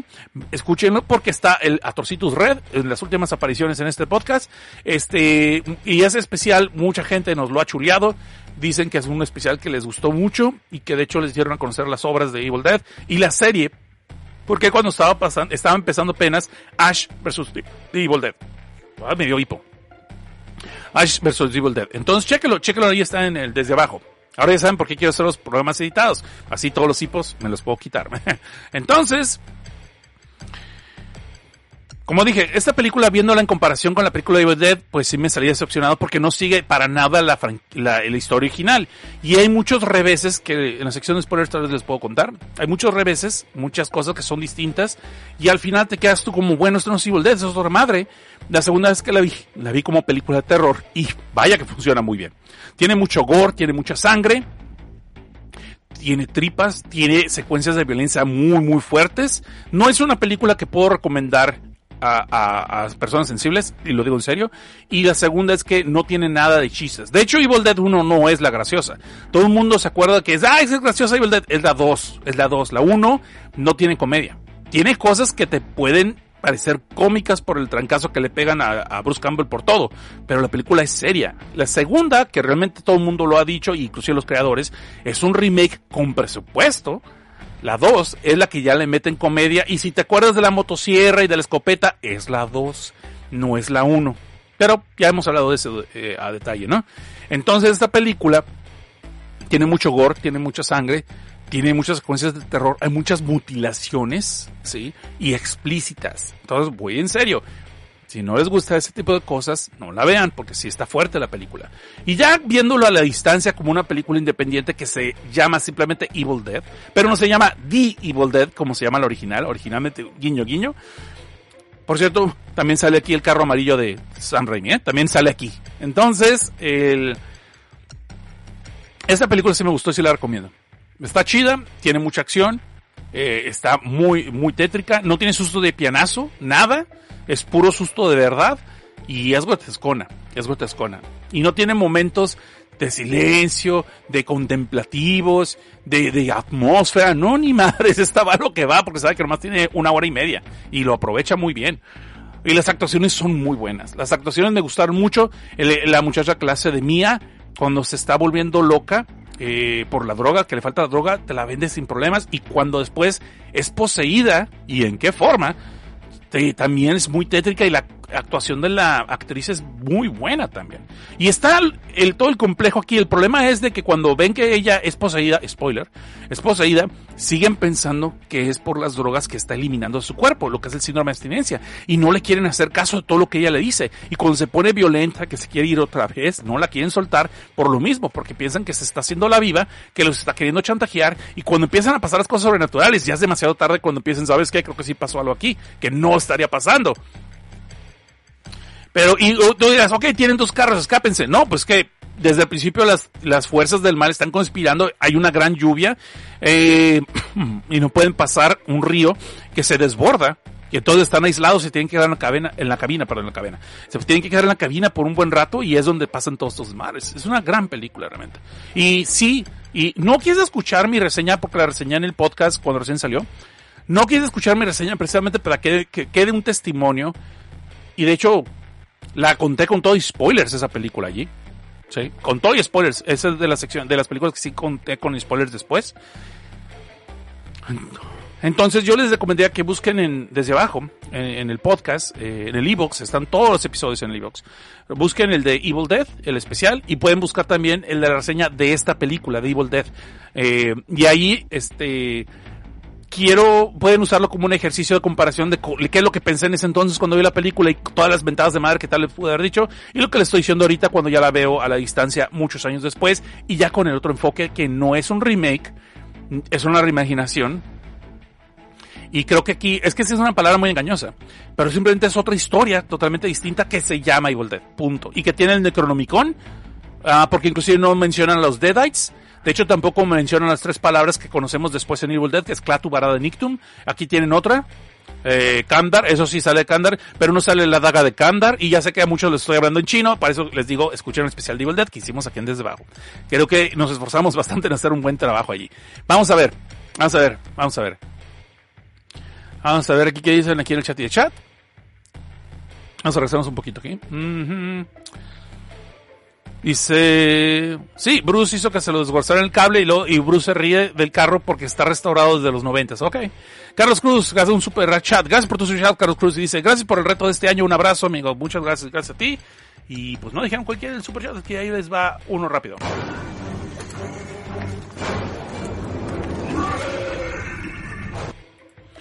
Dice aquí, perdón, dice Silvain, un remake digno mezcla las dos primeras partes, lo digo como fan de la primera. Ok, va, es buena idea. Yo odié el remake y la critiqué muy fuerte, en especial la estupidez de dejar el Necronomicon con las palabras escritas en nuestro idioma para que invoquen a los demonios. Me pareció idiota. Sí, pero creo que más bien, no, ok, la idiotez es que dejaron el libro. Las palabras en inglés no, ¿por qué? Porque la otra persona lo estaba usando también. Hay una persona al principio de cuando están exorcistando a, esta muchacha, al principio, que sí habla otro idioma que no ubico qué idioma es pero también hay otra persona que no habla ese idioma. Entonces yo lo vi como que lo dejaron como una guía para exorcizar a los demonios, no para los invoques. Pero eso es, pero digo, ya eso es un punto debatible.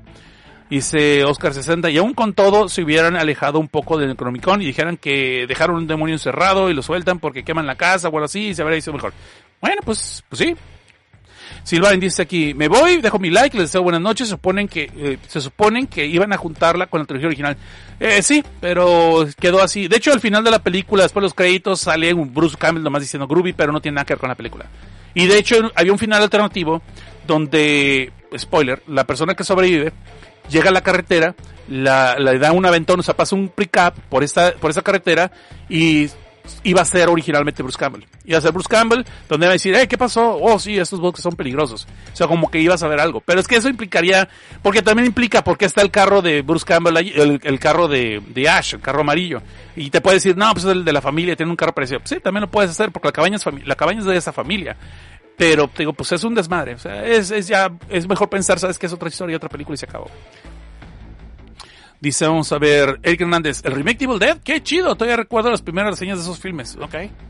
La FNB Podcast dice, y en este P2P remake vuelven las ramas tentáculos, Ray. ¿Y en qué forma? Dios, esto es lo que voy a decir. Sí, y con creces. Carlos Enrique Estrada Reyes, o sea que esta película viene a ser como el remake de Chucky, que si no piensas mucho en el canon original es buena película por sí sola. algo así, sí, sí, sí, sí. Casmin Jime, a mí me gusta esta película sin ser una obra maestra ni nada. Pues está bien. Y, digo, tiene cosas muy, tienen cosas muy chidas. Es muy buena. La aprecié más la segunda vez. Ah, y ahorita tampoco. Y ahorita que la volví a ver también. De haber quedado a ver, tampoco me agradó este filme. Ok, se vale también. Se, pero digo, ya te expliqué, bueno, estoy explicando el por qué cómo la vi la segunda vez ya como una película individual, una película independiente y sí es muy buena, como película de terror, porque güey, sí es de terror esta película. Esta película sí es de terror, ¿sí? Pero obviamente, y uh, como no voy a hacer sección de spoilers hoy, eh, no voy a hacer sección de spoilers de esta película, lo voy a decir. David trae la ropa que da como una especie de pista de que él sería el nuevo Ash, porque trae una camisa azul y el pantalón café y la chingada. Y otra vez la posición le toca a la hermana, igual que en la película original de Evil Dead. Entonces, eh, le toca la película, le toca la otra vez la posición a la hermana, como Evil Dead, y empiezan a morir todos los amigos, y él, aunque no hace la invocación David, como en la película original de que Ash pone una grabación, bien estúpido lo imbécil, pone una grabación de todo lo que es el encantamiento de la traducción, eh, que eso se me hace peor, sí, H como que empieza a tratar de reflexionar todo lo que pasa, empieza a agarrar las pistas y lo que va a hacer, y al final pues sale el escena donde él está este, peleando con, con, con, sus amigos poseídos y de hecho sepulta el cuerpo de Mia para tratar de romper el chiste y todo el rollo. O sea, te dan a entender que él va a ser el nuevo Ash, pero pues no, hay un revés ahí también. Y no, no estuvo mal, ¿eh? De hecho, de hecho no es como la plaga que tenemos ahorita de que sale una mujer empoderada y el, y el otro es un baboso. No, aquí sí salió orgánico, salió natural, porque esa película fue mucho antes de que empezaran esos problemas. Y sí está muy bien equilibrada la película. Y de hecho, aquí sí está chido de que la mujer a la que le pasó todo sea la que al final toma el control, ¿no? No porque ella quiera, no porque se crea chingona, sino porque ya no le queda de otra. O sea, todos los más este, valen coche y su hermano inclusive. Y su hermano se sacrifica por ella. Y entonces ahí es donde cambia. Y no se convierte en la nueva Ash tampoco. Digo que es otra idea totalmente distinta. O ya viéndolo desde ese enfoque es como puedes apreciar un poquito más. Pero igual si no te gustó, yo lo entiendo. Entiendo el porqué. Entiendo el porqué, por eso no, no, no hay ningún problema. Y, ¡ay, mira, aquí está en Kiko! ¡Hey! Esta película no se puede considerar como remake, ya que en Evil Dead nos explica que en el Comic puede viajar por realidades alternas, por lo que esta peli se puede considerar un universo alterno. De, sí, pues es totalmente de eso. Y sí, sí, sí. Y que teóricamente, y que teóricamente el Necronomicon se quedó en los tiempos oscuros, cuando es la de Army of Darkness. Originalmente la idea que ese Necronomicon se queda con, con, la, con la villa del rey este que Eric el Rojo, no, con Eric el Rojo no, ese es el, rival. Con la, bueno, con la villa, con la villa de los eh, soldados eh, soldados andantes, los caballeros andantes.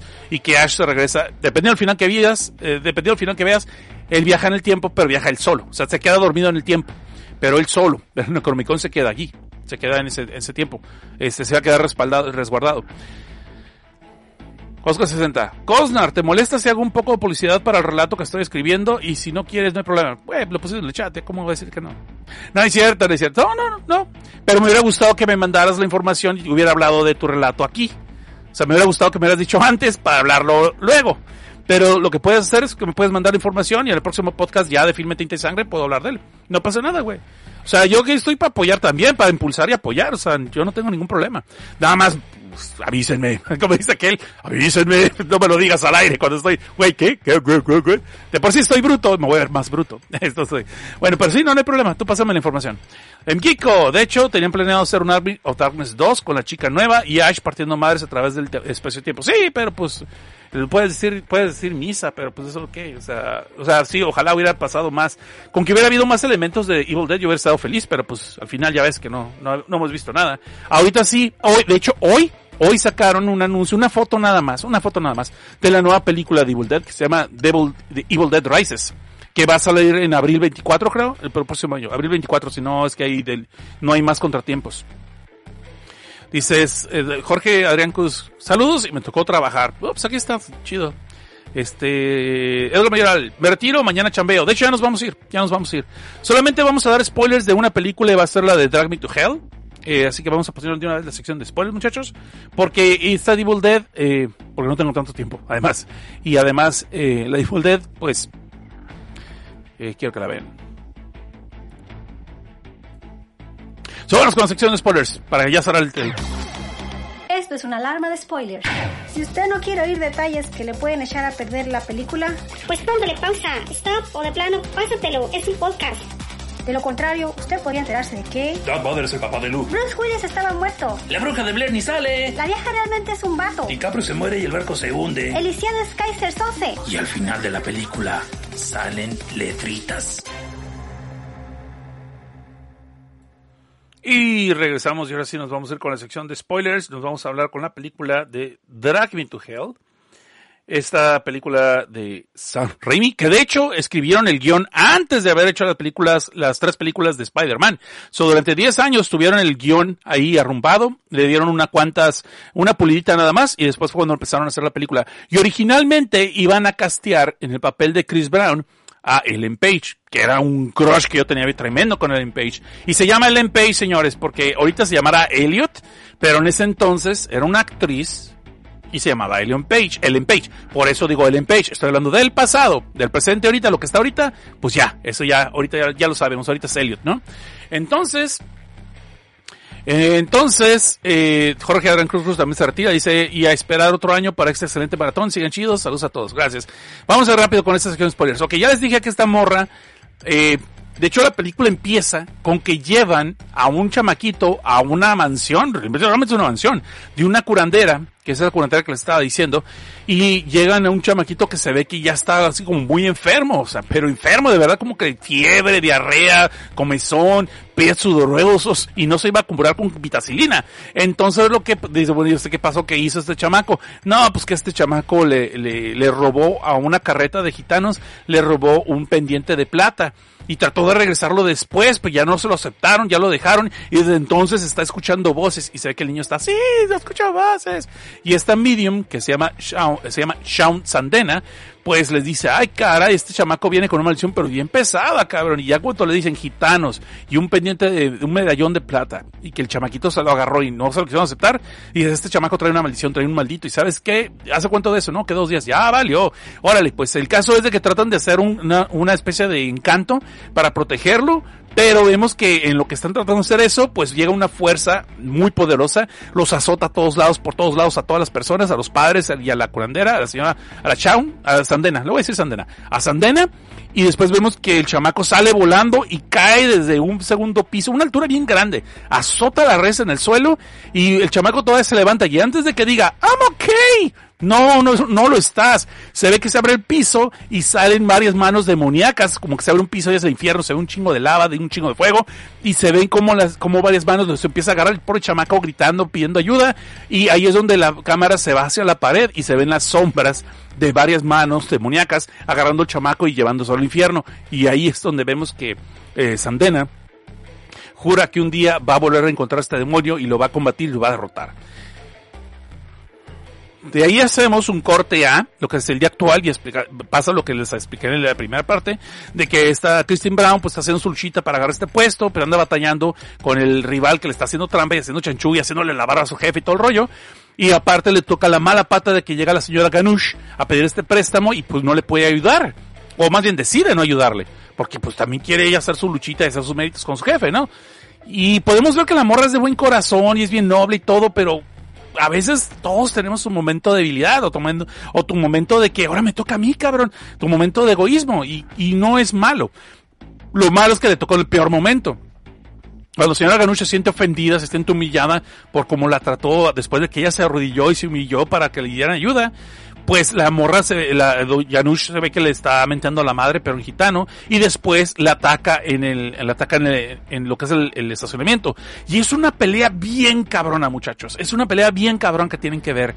Porque al principio piensa, lo que tiene sí de problemas es de que hay muchos momentos en esa pelea que son cómicos, otros para darte asco de lo que le pasa a, a Chris Brown, a, esta muchachita, a Chris. Y más porque la señora Ganush tiene una dentadura falsa, las dos dentaduras son falsas, entonces en ciertos momentos como que la quiere morder y no trae la dentadura, se le cae, luego está, le escupe, le, le llenan de fluidos constantemente esta pobre muchacha en la película, uh, y luego la está atacando, la quiere dañar, y obviamente Christine se defiende como puede, y, y, luego esta se ve que no es claramente, no es una viejita cualquiera, se ve que tiene una especie como de poderes sobrenaturales, y, y eso está muy chingón la pelea, es muy de Evil Dead. Vas a ver toda la similitud con Evil Dead, todo lo que pasa. Y no lo voy a saltar, no lo voy a explicar todo ese desmadre, pero véanlo. Pero tiene momentos cómicos, que es poquito desbalanceado a mi gusto, y momentos de terror de cómo lo va a hacer. Y al final lo que hace esta señora es que le logra arrancar un botón del abrigo a Chris, y hace un encanto de eso, y después le avienta el botón y le dice, ahora dentro de unos cuantos días tú serás quien me ruegue a mí. Y no sabemos qué chingados significa esto. Yo lo voy a explicar porque no es, la, es una sección con spoilers. Lo que pasa es, eh, ok, desde ahí lo que pasa desde ahí lo que pasa es que eh, Cristina empieza a escuchar voces, ¿sí? Y, de, y, a pesar de que viene la policía, toma los datos y todo, no sabemos si lo van a buscar a policía después a ella a que declare el señor Aganucho qué onda, pero el caso es de que allí la morra se siente toda rara de lo que del encuentro con la gitana, pues obvio, con justa razón, y van a visitar a una persona que lee las manos, que lee las fortunas, se llama Ram Haas. Y este compa al principio los toma, ah, ok, sí, yo te leo la fortuna y todo rollo, y después, ¿sabes qué? No, ni madres, este, tú traes algo bien cabrón, dice, no te puedo ayudar. Eh, no te puedo ayudar y según eso hasta les regresa el dinero, pero al final, al final se queda con el dinero, 60 dólares que es la consulta, pero que según eso trató de, de, de negarse a tomar el pago, no, no, sabes qué, ahí muere, yo, tú traes algo, mija, no sé qué te no sé qué le hiciste a quién, pero traes un espíritu muy oscuro que te está siguiendo. Y el caso es de que aquí vemos que el día siguiente la morra, el primero que nada sigue teniendo pesadillas con la señora Ganush, ¿no? De que rato un chingo de fluidos otra vez por todos lados, eh, aventándose en la cara, de una les digo. Pero después tiene pesadillas constantes. Uh, vemos que en el día que la morra va al banco, y en una de esas el otro le sigue haciendo la vida pesada, el, el de la competencia, el Stu y estúpido y la morra pues trata de liberar eh, trata de liberar el rollo no pero desgraciadamente la inclusive vemos que le empieza a sacar la nariz y le empieza a sangrar la nariz pero feo. Otra vez más líquidos corporales regados por todos lados en la película. Pero la morra entonces regresa a la casa y en la casa no está más a salvo. Peor porque vemos que una entidad que ya llegó a la casa y entró como perro por su casa pues le empieza a atacar le empiezan a aventar y otra vez a la pobre actriz la avientan contra la pared contra el refrigerador güey, está bien, machín. Bueno, feo, cómo la atacan y lo humo, la golpean, la golpean con sartenes y todo el rollo, pero no es cómico contrario a lo que es, eh, eh, lo que es originalmente. Eh, el caso es, este, Eh, de aquí la pobre morrita sabe que ya no se está, no se va a liberar, ¿no? Que ya sabe que hay algo pesado aquí. Y para eso, en lo que ella se fue del banco, el Stu robó el archivo que ella traía, el folder, con un montón de documentos, que era lo del préstamo que estaba buscando ella con otro cliente para poder traerlo al banco, y eso es lo que le iba a ayudar a tener su promoción. Entonces, la mora Chris va a buscar a la señora Ganush, o más bien va a la casa de la sobrina, porque obviamente ya corrieron a la señora Ganush, y está, se iba a quedar a vivir con la sobrina, pues va a la casa de la sobrina y va a pedirle perdón y quiere hablar con ella. Y la sobrina bien cínica, ah, sí, me vale madre, ah, sí, ahora sí vienes, ¿no? De seguro ya sé quién eres, no andas con chingaderas, le chingada, y la deja pasar. Pero para mala pata le toca saber que realmente la, la, la señora Ganush sí está ahí en esa casa, pero no porque se va a quedar a vivir, sino porque ya le están haciendo su velorio. De una forma u otra acabó, este, falleció, y pues ahora te chingaste. Y luego ahí la sobrina se le dice, espero que todo lo que te llegue, eh, espero que todo lo que te mereces te llegue. Y para no serles, para no serles cuento cansado, más, más problemas porque la, ah, pasan más cosas en el funeral, pasan cosas un, un cosas funeral, más líquidos corporales, esto es lo que voy a hacer. Eh, y de aquí, entonces vemos que esta morra eh, trata de regresar otra vez con el vato que le dio la mano, con Haas, y, le, y el vato le explica, ¿sabes? que Y sale a colación, pues, de que la otra, de, ¿sabes que alguien te echó una maldición? De seguro tienes un objeto o algo que te dieron. Ah, sí, lo del botón. Y le explica, ok. Y no lo toca. De hecho, Has no lo toca. Se queda, ah, no, no, así de lejitos está chido, así de lejitos está chido. Y le explica lo que, lo, el demonio que le pusieron es una lamia. Que la va a atormentar durante, tres días. Y después venir por ella para robarle el alma y arrastrarla al infierno literalmente. Y que ahí va a ser, por toda una eternidad, va a estar siendo torturada. Entonces lo que dice, ¿sabes qué? Lo que han dicho los textos, están investigando porque Wikipedia no tiene ningún artículo de esto por alguna razón. Eh, le dice, ¿sabes qué? Los textos dicen que tienes que sacrificar eh, un, un animal pues para tratar de complacer a, a Lamia y, y, como sacrificio, ya para que te deje en paz y ya no venga por ti. Y pues Christine, que esas morras que es vegetariana, le gusta el es pet friendly, de hecho cuando tiene chance usa la ecobici y todo lo que tú quieras, todo lo que tú quieras de este tipo de cosas, pues decide, ay, pues cómo voy a hacerle chingada. Y para que esto, no lo había mencionado, pues tienen una mascotita, que es un gatito bien hermoso, pero no se encariñen con él. Es más, yo creo que estaba predestinado lo que le iba a pasar al pobre gatito, porque inclusive no tiene un nombre el gato, le dicen Kiri, que es gatito. Entonces, yo creo que no nos están diciendo, no te encariñes con él. Porque sí, desgraciadamente vemos que el pobre Kiri se acerca con su, con su dueña, con Christine, bien cariñoso acá, juguetón y todo el rollo. Y pues al rato vemos que la pobre Christine ya agarró un cuchillo, anda buscando al Kiri y al rato lo está enterrando en el patio. Sí, sí, sí, lo convierte en cadáver, lo convierte en un sacrificio, siguiendo las instrucciones que le dio el Jazz en una hoja, ¿no? O sea, le imprimió una hoja porque no está güey, porque en ese momento no había encantaciones y sacrificios para dummies, entonces tienen que hacerlo así. Entonces, pobre gatito, pues ahí, ahí este, lo sacrifican, y según ella, pues que ya todo va a estar bien, ¿no? Que ya va a estar chido y todo el rollo. Y ahí se van entonces a la comida con, con sus papás, con los papás del novio de Justin Long.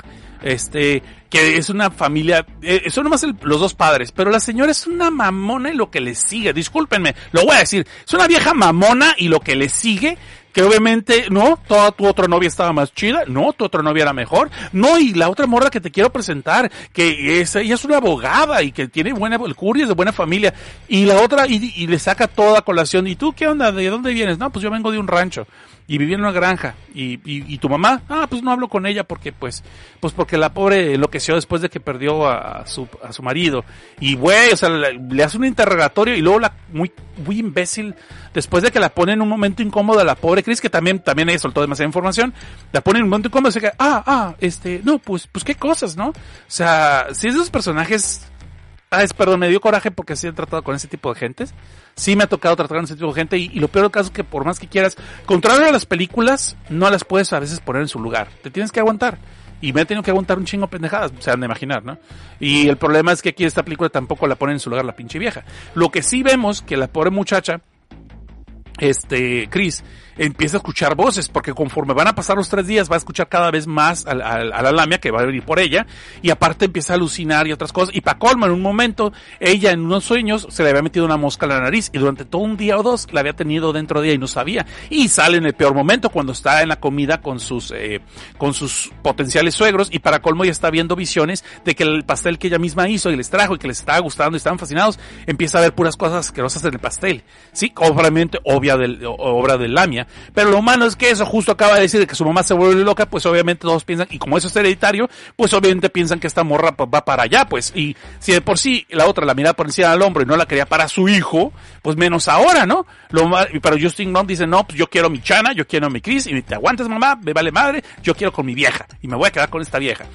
Entonces, vamos a ver cuando cansado, según ella, pues ya, ya hubiera pasado todo el rollo y verás, y después de sacrificar al pobre gatito, ya se hubiera salvado. Pero aquí ve que ni madres, y que se está poniendo la cosa peor. Entonces regresa otra vez con Haas y le empieza a reclamar, oye cabrón, pues qué pasó y la chingada.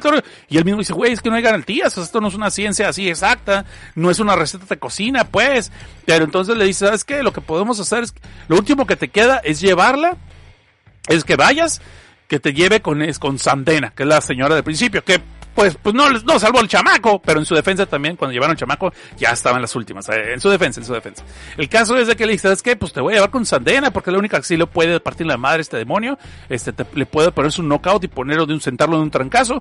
La bronca es que sale cariñosa la señora, eh, sale cara, diez mil varos en cash y de, y de, de, frente. ¿Por qué? Porque según esto la morra, la señora Sandena se va a poner de pechito a que le ataquen a ella, te va a salvar, pero pues ella se está poniendo arriesgando su vida y pues son diez mil varos, ¿no? Y pues vemos que la pobre crisis no tiene ni madres. Trata de pedir, eh, trata de pedir un préstamo en el banco, trata de decirle al señor, oiga, pues me va a dar aquella promoción, este, pues me da un adelanto. Y le dice, no, pues que no, no te la vamos a dar. Muy posible que se la lleve este güey, es tú. Porque pues el vato consiguió otro cliente para un préstamo y el que tú estabas preparando se cayó todo. Se cayó todo el negocio. No sé cómo está el rollo, pero lo voy a investigar. Pero ahorita, pues, porque son presos manzanas, tú se va con tu puesto. Y la pobre Chris le destruyen la vida con eso, pues. Se le, se le cae todo el mundo encima y trata de ir a empeñar todo lo que ella tiene. Me, me, trajo memorias de Vietnam eso, cuando yo no pude pagar la renta, tuve que vender todos mis DVDs que tenía en ese entonces y que me vieron la cara de pendejo. Sí, me la vieron, me la vieron cara de pendejo. Me dieron 100 dólares por un chingo de videojuegos y un chingo de, de, y no me quedó otra más que aceptar, chavos, chavos, no no peor en la vida que sabes que te están viendo la cara y no puedes decir que no, y tienes que hacer lo que tienes que hacer. Y así me pasó una vez. Nunca he vuelto a reconstruir esa, esa colección que tenía. Pero bueno, todo pasa por algo, digo yo. Pienso, pienso, aunque hay pendejas que no tienen explicación, y eso es como un consuelo que nos queda. Pero el caso es, volviendo a la película, ya me proyecté mucho. Pues vemos que la pobre morra está toda aguitada porque además consigue como tres mil dólares, ya no sabe qué va a hacer, y vemos que aquí llega su novio y le suelta el dinero. Está ahora, mija, vaya, atiéndase. Ahora, él, él es un psicólogo el vato es un psicólogo y es un maestro de psicología.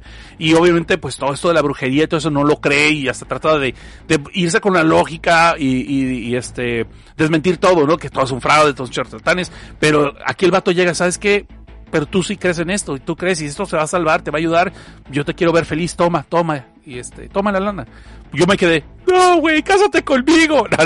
Casi digo, Justin Long, retiro todo lo que dije mal de tu atracción. Gracias, güey. Gracias. Porque es que la crisis es un, eh, la crisis es un panquecito, güey. Es un panquecito y es un pan de Dios también. Nomás le tocó una mala suerte y por eso, esas son las películas de terror más feas, cara. Las películas de terror más feas son cuando gente que tú sabes que no ha hecho nada malo, realmente malo, le va de la chingada y no se ve cómo se van a salvar. La gente que se porta medio culera o que hizo una, o, o, o, o, que ya ves que no es una persona tan agradable, todavía dice, ok, pues va a aprender una lección, está pagando unas por otras. Pero cuando una persona que realmente es, es borreguito, de pan de Dios, te quedas tú, ay, ¿por qué? Y entonces llega el Justin Long, le da las lana, pues te quedas, ay, güey, pues qué, qué chingón, ¿no? Qué chingón. Pues yo va con Sandena, entonces va con Sandena, obviamente le dicen que no puede ir con nadie, tiene que ir sola, y va este, el vato, el, el, ¿cómo se llama? Sach? Yash? Bueno, el otro vato que le dio de mano, Jazz, Jazz, es Jazz. Le va con Jazz y está Sandena y traen una ayudante allí y, ahí es donde dices, eh, se sientan en una, mesa redonda para hacer ahí como su espiritista y luego se ve como que van a hacer birria al final, no sé, porque traen un chivo, traen un chivo y lo amarran así a la, a la mesa y la otra, espérame, espérame, ¿de qué se trata esto? Oh, espérate, espérate, tú quédate allí este, y le dicen, ¿sabes qué? Voy a invocar este espíritu y cuando ese espíritu venga, me va a poseer porque es una medium, ¿no? Es un, es un envase ella, es un medium. Entonces, cuando ya ves que ya me poseyó, me agarras la mano y, pones la mano arriba del chivo y luego este compa que es mi ayudante, mi achichincle, lo va a degollar. Y luego hacemos carnitas, birria, hacemos birria, barbacoa, no sé lo que caiga. Lo que sea de chivo, chica, tamales. y dice, ah, ok, pues, pues, va, no soy vegetariana, pero esto sí me lo trago por chingadera. Bueno, el caso es de que entonces empiezan a ser un espiritista y como dicta el cliché, se les meten otros fantasmas que no tienen vela en el entierro allí, pero como vieron ahí que alguien está buscando ayuda, pues van de metiches para ver si se pueden colar a este mundo, porque obviamente cuando están en estos tipos de sesiones, están abriendo un portal a otro lugar, a un, plano astral, y pues así como puede entrar la persona que estás buscando y quieres invocar, también pueden entrar otros cabrones que no estás invitando y vienen de metiches. El caso es de que aquí Sandena saca sus poderes Jedi y dice, a la chingada con ustedes. Y los corre a todos y dice, espérense que estamos esperando a alguien chido. No ocupamos vejigas para nadar. Y el caso es que aquí entonces vemos que ya viene el espíritu cabrón la lamia. Y de hecho logra, eh, pues obviamente to- toma posesión de Sandena, ¿no? Y, y empieza Sandena a hablar en lenguas. No, vas a arder, vas a ver, pinche perra, vas a arder en el infierno, te vamos, te vamos a estar torturando todos los días, quiero tu alma, yo no quiero tu pinche gato culero, yo te quiero a ti. Y de hecho inclusive se ve, eh, bueno, pasa algo, pero no es así, no es así como pasa. El caso es de que eh, está poseída y, ya dice la otra ahora, aquí es de cuando le agarra la mano a Sandena, se la pone en el chivo y el chivo, de hecho, ¡ay, hija de puta! Ahora sí me agarraste, vas a ver, cabrones, eh, pero voy a, los voy a agarrar patadas y a cornazos a todos.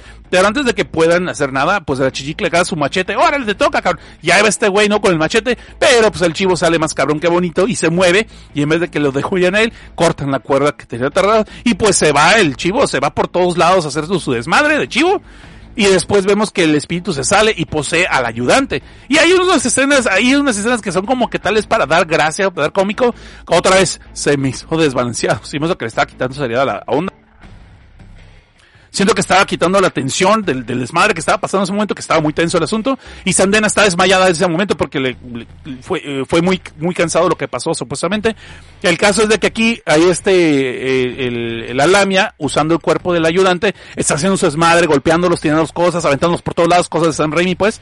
Y al final se levanta Sandena y hace otra invocación y expulsa el espíritu de su ayudante y, y parece ser que ya lo derrotó y ella se cae así como cansada y podemos ver que la, mobre- la morra sufrió un paro car- cardíaco, la señora Sandena, no morra, es una señora anciana. Para eso ya había dicho ella, es que estaba esperando 40 años para enfrentarlo y que la chingada de todo el rollo, ¿no? Y ya cuando al final vemos que la señora muere de un paro cardíaco, llega la ambulancia, se la lleva, perdón, y dice aquí la, la, la Cris, ay, pues qué cosas, no, pues se murió, pero se murió defendiéndome, ayudándome, pues este, los 10 mil dólares mejor que pagados, no, y le dice, güey, no, espérate, no entendiste.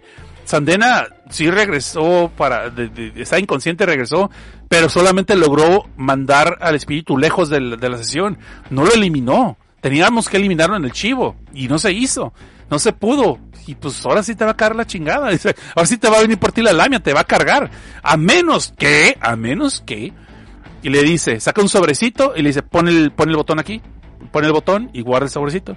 Y le dice, y hay un detalle que no he contado, pero ahorita lo voy a contar. Este, y, y ponen el botón en el sobre y se lo da. Dice, ahora lo que tú puedes hacer, ese es un objeto maldito y el lamia te está buscando por ese objeto porque tú eres la dueña. Pero si tú le das este objeto a otra persona, la lamia se va a llamar el, al- se va a llevar el alma de esa persona porque ese es el dueño. Y dice, ay, güey, sí puedo hacer eso. Sí, pero en ese entonces tú vas a tener que lidiar con la conciencia que tú mandaste a alguien en el infierno, donde lo van a torturar por toda la eternidad y su alma. Y dice, y aparte, yo voy a ser tu cómplice porque te acabo de decir lo que puedes hacer. Y se queda la morra, ay, güey, y pues dice, pues tú sabrás, ¿no? Tú sabrás si, si le entras o no, si jalas o rajas, ¿no? Y ahí vemos que la Cris se va, entonces ya está- en un café, donde la maldije, es un café. Bueno, está en un café y está, obviamente, eh, le llamó al, al Stu, al, al que le da la competencia, le hacía la competencia de su trabajo. Y le dice, mira cabrón, si no quieres que le diga al jefe lo que hiciste, pues ves a venir aquí en dos minutos, te estás tardando. No, le da diez minutos. Y, vemos que llega el Stu, hecho la mocha, no, y chillando como mari no, ok, no decir marica, pero llorando el poco hombre. Ay, no digas a nadie. Ay, no, mi papá me va a pegar. Sí, en serio dice su papá, mi papá se va a decepcionar y ay, me van a correr y tal. Hijo de puta. Yo dije, güey, nomás por eso ahora sí le digo a la gente, lo publico en internet, cabrón, porque se te quite. Tan pocos huevos, cabrón. Dijo, te caigo, pues esa es la idea del personaje, ¿no? Que te caigan los huevos. Y la morra, ya después de que había visto dos, tres personas, acá estaba viendo a quién darle el botón. De hecho, una persona que parece ser tiene eh, problemas para respirar, que ya está muriéndose, pero se arrepiente cuando ve que está con una señora como casada con él y que ya también la señora está entrando en años. Y ay, qué tiernos, que se quieren mucho. Y luego dice, ay, pues se lo digo a este güey que se ve muy mamón. Ay, no, pues no, no, no, ese no. Ay, este güey se ve que tiene cara de podcaster, de seguro, hace spoilers. Voy a dárselo a él. Ay, no, no, porque pues hay gente que como que piensan que es buena onda. Y es así, entonces le damos a este güey, llega el tú, y entonces ya le dice, y le va a dar el, y le va a decir, ¿sabes qué? No va a decir nada, pero toma este, toma este regalo. Y se lo va a dar el botón. Y el otro, "Mm, pero no vas a decir nada, pero no vas a decir nada. No voy a decir nada, güey, pero llévate este, llévate ese sobre. ¿Qué? ¿Por qué o qué? Que te lo lleves y ya cállate. Y ya lo va, ya lo va a tomar el güey. Y la morra se arrepiente, se lo quita. No, no, no, no lo voy a hacer, la chingada. Y se va. Y pues es una borreguito bebé, pancito de Dios, panquecito. Entonces te dije, no denominación. Entonces te digo, eh, pues ella se arrepiente y luego como que se le prende el foco, ¿no? Y va otra vez con el jazz, que aparentemente jazz es 24 horas al día, güey, porque eso sí, la película tiene muchas escenas de noche que no te ubicas, güey, ¿a qué horas es esto? Digo, sé que ya se acabó el horario de verano. ¡Eh! ¡Ya se acabó el horario de verano! Pero no, pero entonces digo, ¿por qué haces esto? Porque se ve que pasan un chingo de cosas de noche y no amanece, chingada madre. No amanece. ¿A qué horas es? ¿Qué es esto? ¿Alaska? ¿Es Anchorhead? bueno, el caso es de que la morra va con el jazz otra vez y le dice, y llegan a la conclusión de que en teoría, eh, así como puedes a una persona cuando fallece ya muerta, le puedes dar bendiciones para que los disfrute, objetos benditos, para que los disfruten en el más allá. También en teoría podrías darles un objeto maldito y chingan a su madre. Entonces es lo que hace esta morra. Va y encuentra dónde sepultaron a, a, a la Ganush, a la señora Ganush, y pues hace un desmadre, des, desentierra el cuerpo, le pone el sobrecito, este, le pone el sobrecito con el botón. Pero lo que no había contado yo hasta ahorita porque estoy medio güey y aparte porque quería darles sorpresa, pero lo voy a explicar aquí para que vean para dónde va, porque desde aquí yo dije, ya valió madre, ya sé para dónde va. El caso es de que el novio de, de Chris, este compa, eh, este compa le gusta coleccionar monedas raras, monedas pero que estén en circulación, pero monedas de colección, es coleccionista de, de monedas. Y al principio de la película, en el banco, Chris le había encontrado una monedita así, uno de 10 centavos, no sé qué la chingada, una moneda. Y la habían puesto en un sobre blanco para después y se la lleva en su mochila de maestro, el, el, el compa, pues, Clay, se llama, se llama Clay el novio. Y entonces desde que cuando el, esta morra no se hace lo del, cuando ven, cuando el jazz le da lo del, lo botoncito, lo ponen en un sobre blanco. Ya saben para dónde voy con esto. Es que desde que salió el sobrecito blanco y lo pusieron el botón allí, dije, ya valió madre. Y más que están platicando ellos, ah, sí, ya por fin se acabó todo. Sí, sí, ya todo salió bien, la chingada. Le está mintiendo su novio Clay, pero no quiere preocupar. Pero ya sabe lo que tiene que hacer con el botón. En una de esas, frenan otro güey, porque pasa un homeless. No fue un árbol que se atravesó en el camino, milagrosamente ese árbol dijo, no, no, sabes que están muy locos aquí, aquí no me atravieso. No, fue un vato homeless, un vato indigente, y que les echa la madre, ¿no? Les mete la madre, por cierto. Como suelen pasar todos los pendejos que se atraviesan en el camino sin ver para dónde vas, que viene un carro o que les vale madre los semáforos, pero se creen de goma los pendejos. Sí, estoy maldiciendo mucho porque me caen con esos güeyes. Y siempre, siempre uno en el carro tiene que andar aguantándose las ganas de, pues, pues, de aventarles el carro. Entonces, entonces, entonces, en una de esas que frenan, se le cae el sobre y obviamente ya saben para dónde va. Se revuelve entre los documentos de que había con el novio y agarra sus documentos de ella y bueno, pues ya pasó aquí, volvemos a donde estamos. Entonces esta morra Christine va y desentierra el cadáver de la señora Ganush y pasan un chingo de cosas. Otra vez, cosas, cosas tétricas y otra vez cosas cómicas. Otra vez Sam Raimi haciendo Sam Raimi. Entonces ahí están este, la morra le pone el sobre con el botón en el hocico, en la boca a la señora Ganush y ahí dice, oh sí, tragándote perra, te lo vas a llevar. Y dice aquí, yo, la dueña de este botón, te lo doy como un regalo y no me lo puedes rechazar y la chingada, todo. o sea que le da la concesión de la propiedad a la señora Ganush. Y le empieza a llover un montón, llueve un montón y la tumba se empieza a inundar y para colmo cuando se quiere escapar pues la tierra se deslava, entonces está resbalando y para colmo una mugre crucesota tamaño caguama, que yo me pregunté, pues si es gitana no debería tener una cruz así o sí. No me queda muy claro qué onda si son cruces o no lo que ellos tienen que ser los gitanos. El caso es que la cruz se cae dentro de la tumba, golpean la cabeza a Chris y se queda inconsciente en lo que se empieza a ahogar porque está inundándose la tumba. Otra vez, Sam Raimi golpeando a estos actores y actrices. Y ahí de repente vemos que se despierta Christine, eh, se logra despertar y se logra salir y ya, fin. Y al día siguiente se van a ver Clay y ella en la estación del, metro, del, autobús, no, pendejo. Están viéndose en Union Station, que es una estación de trenes de aquí de Los Ángeles. Sí, sea, aquí, cuando vengan a visitarme, los llevo si quieren para que vean dónde pueden ustedes aventarse las vías del tren para diciendo, ah, vamos a jugar a los, vamos a jugar a... No, ya, ya, ya. Entonces aquí se ve con su amigo Clay, o digo su novio Clay, perdón, y se van a ir a Santa Bárbara. Este, pues de, de- echar palos durante un fin de semana, pues, para, para, para recuperarse del tiempo perdido y verse otra vez bien como novios y, y- y- todo bien chingón, todo bien bonito, la morra inclusive cuando está a punto de llegar con él se compra un nuevo suéter, eh, le, le roga, le hace ojitos de, de gatito de Shrek a la, a la dependienta que todavía no abre, pero porque le gustó ese abrigo que está en el mostrador y al final vemos que ya llega con ese abrigo y, y se lo chulea Clay, oye, qué pinche guapa, oye, oye, que me late que vamos a ir al baño juntos ahí en el tren, oye, oye, vamos a dar el trenecito del túnel. No, no, ya, ya, ya. El caso es que él está echando ojos y le está, la está chuleando y le dice, "Ay, es que el otro abrigo ya lo tiré, ya no quiero saber nada de él. Ay, pues qué lástima porque me encontré este sobre con el botoncito de tu abrigo y se queda la morra, sácate un Twinkie. Obvio, obvio. Yo creo que muchos lo vieron venir eso. Yo lo vi venir. Que cuando se derrubaron los papeles, este, Christine no se le ocurrió checar que el sobre que agarró era el del botón y agarró el de la moneda de su novio que traía desde hace como tres días. También el imbécil, ¿por qué trae su pinche moneda durante varios días en, su portafolio? Bueno, pues porque drama, ¿no?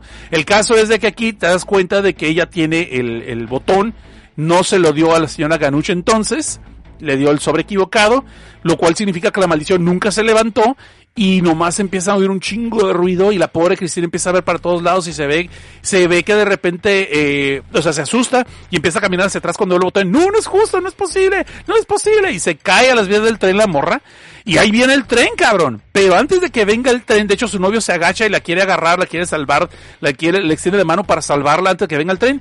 Pero se ve clarísimo como ella, cuando está en las vías del tren, se empieza a abrir el suelo, se ve todo el infierno, toda la lava y un chingo de manos demoníacas empiezan a agarrar a la pobre Christine y la jalan, cabrón. Y antes de que pase el tren, se ve que ya está ella, este, siendo jalada al infierno y ella se empieza a deformar todo, se ve toda su cara toda deformada como que es un alma ya en pena. Y de hecho pasa el tren y todavía el novio, todo el novio ve entre los espacios donde pasa un, eh, vagón y las ruedas, todavía ven cómo se está sepultando en el infierno la, pobre muchacha Christine y se cierra de repente el suelo y ya es el, el suelo regular. Y ahí se queda Clay valiendo madre. ¡Ah! Eso. Y ahí, y ahí se acaba la película. A mí me gustó mucho esa película, a mí me gustó mucho, se me hizo muy buena. Nomás ese final, como que digo que sí lo logramos ver venir antes de eso. Todo por no revisar, como dice Josué, Josué 64. Eh, un, saludo, Josué, no sabes que estás aquí. Sí, y ahí está. Pero bueno, pero ese final tal vez lo vimos todos venir, pero aún así, cuando llega te quedas, ya valió madre. ¿Por qué? ¿Por qué mi borreguito de pancito de Dios panquecito? ¿Por qué? Pero bueno. Stephen King una vez dijo, siempre que le preguntaban, ¿por qué las cosas malas les pasan a la gente buena? Pues porque pueden. Punto. No le busquemos muchos pies al gato ni chichis a la gallina porque está bien plana.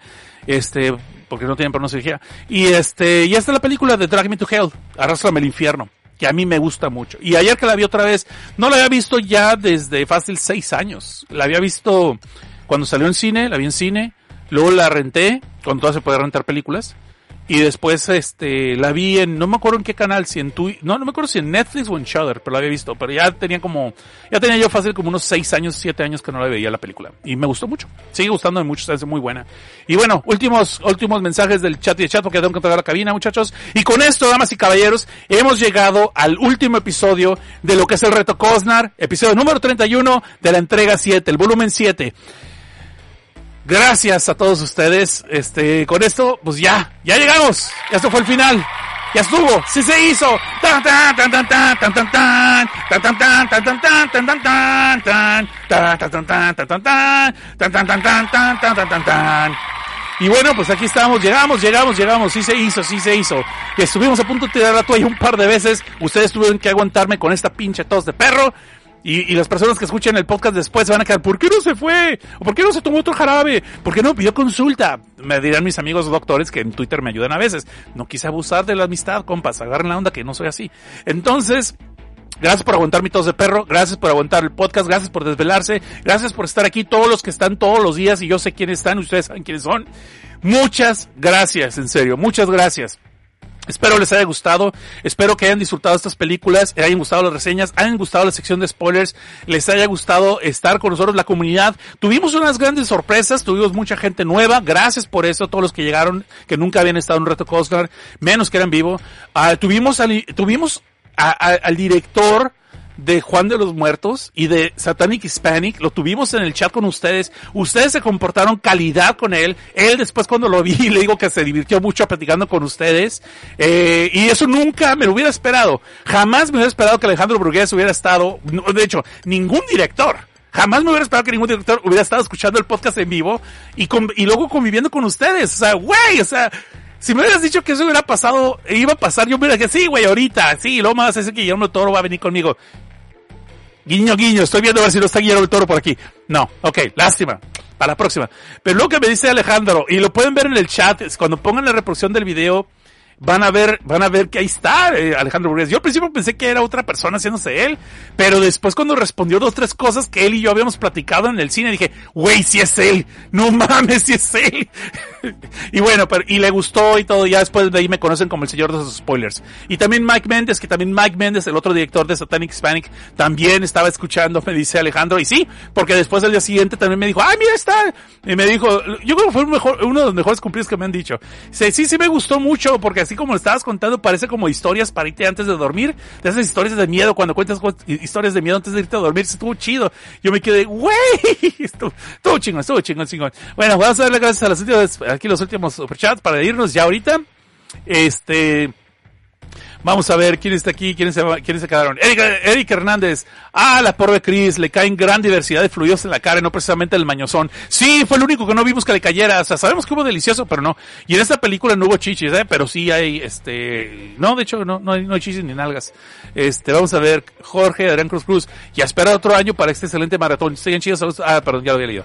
Este, Josué B74. Una película de Raimi para acabar bien con el mes.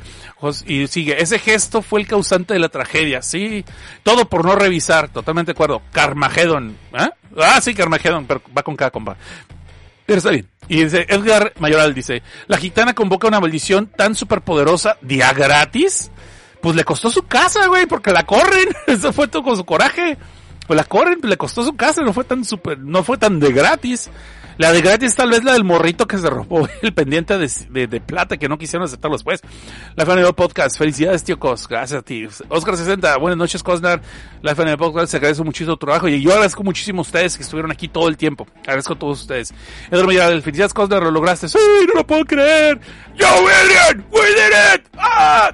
Quiero, quiero aprovechar ahorita para darle un aplauso a mi familia a la familia Cosnar que me aguantaron. Ahorita se están desvelando porque ya deben de irse a dormir y estoy en la cabina, en, la, en el departamento para el, que mejor se puede hacer eh, menos ruido. So, me están esperando, pero todo durante los 31 días estuvieron aguantando, se estuvieron desvelando, estuvieron comentando que el papá no estuvo con ellos, aunque sí siempre cumplí con las con la sesión del cine familiar cuando nos juntamos para una película todos, pues no estuve todo el tiempo en la tarde llegando a trabajar, luego volver a ver una película, hacer el podcast con ustedes, luego irse a dormir y así estuvimos 31 días y no puedo creer que fueron 31 días, ya pasaron 31 días, se fueron en serio como agua y pues que hay otro aplauso para mi familia. Inclusive eh, venían y me decían que se ocupaba agua, que cómo me sentía y cuando estaba con a todos me estuvieron preguntando si no sería mejor cancelarlo, pero se logró, se logró. Y vamos a ver, este, Gaby Rodríguez, felicidades, muchas gracias a ti, gracias Gaby Rodríguez. Eh, Wallace, a tomarse un merecido descanso. Sí, no nos vemos hasta la Navidad. Eh, no es cierto, tampoco así, tampoco así, pero sí, voy a tomar una semana de descanso. Carlos Enrique Estrada Reyes, muchas gracias por darle sabor a este mes con y acabas justo a las 11.59 de la noche. Sí. Y este, ah, chingado, ¿qué pasó? Ah, caray, ya me asusté. Esto se frició. Ah, ya, se, congeló. Dije, ay, la madre de 11.59 de la noche. Dije, ya me cayó el maldición del payaso. Dice, Ever Cadáver, yeah, sí se logró. Un placer, gracias por todo. Jones G, gracias a ti por su esfuerzo. Gracias a ti por escuchar. Eric Hernández y GG. Y GG y Gigi. Gigi no creo que haya escuchado el podcast porque me hubiera agarrado patadas al día siguiente, pero Gigi Salud Guerrero también está en Satanic Hispanics. Eric Adán López, un gran cierre, Cosnar, un abrazo, eh, toma ahora una edición de descanso. gracias, gracias. Este, Vultura MX, felicidades por un año más. José Vicente 4, por fin terminó, ahora se ha arrastrado el descanso. arrástame el, arrástame la caguama, voy a decir yo. Carlos Cruz, siempre es un verdadero gusto para escuchar el reto Cosnar, ¿no? Gracias a ustedes. Bueno, Muchachos, muchachas, gremlins y critas, critas de gremlins. Gracias, gracias a ustedes también por estar aquí. Gracias a los compatrones de patreon.com, diagonal desde abajo, que no los nombré porque no me alcancé a preparar, perdón, pero ustedes saben quiénes son y les agradezco muchísimo. Gracias a las personas que hicieron super chat también. No es por el dinero que hacemos esto, pero siempre se agradece cuando alguien da ese apoyo extra. Y ustedes, si no pueden apoyar, no pasa nada, pero ayúdenme corriendo la voz, dándole like a los programas y pues recomendándolo, ¿no? Recomendándolo con las personas que ustedes crean les puede gustar también. Ayúdenme a crecer esto porque de esa forma si me crecen, me, ay, si me crece, si crece eh, lo que es la audiencia, también es más posible que me pelen para cosas de prensa y de esa forma hay más películas para ustedes. Es para el ganar y ganar. Y Eric Hernández nos faltó un super chat, gracias con eso cerramos el último super chat de este año. Este, ahí le va.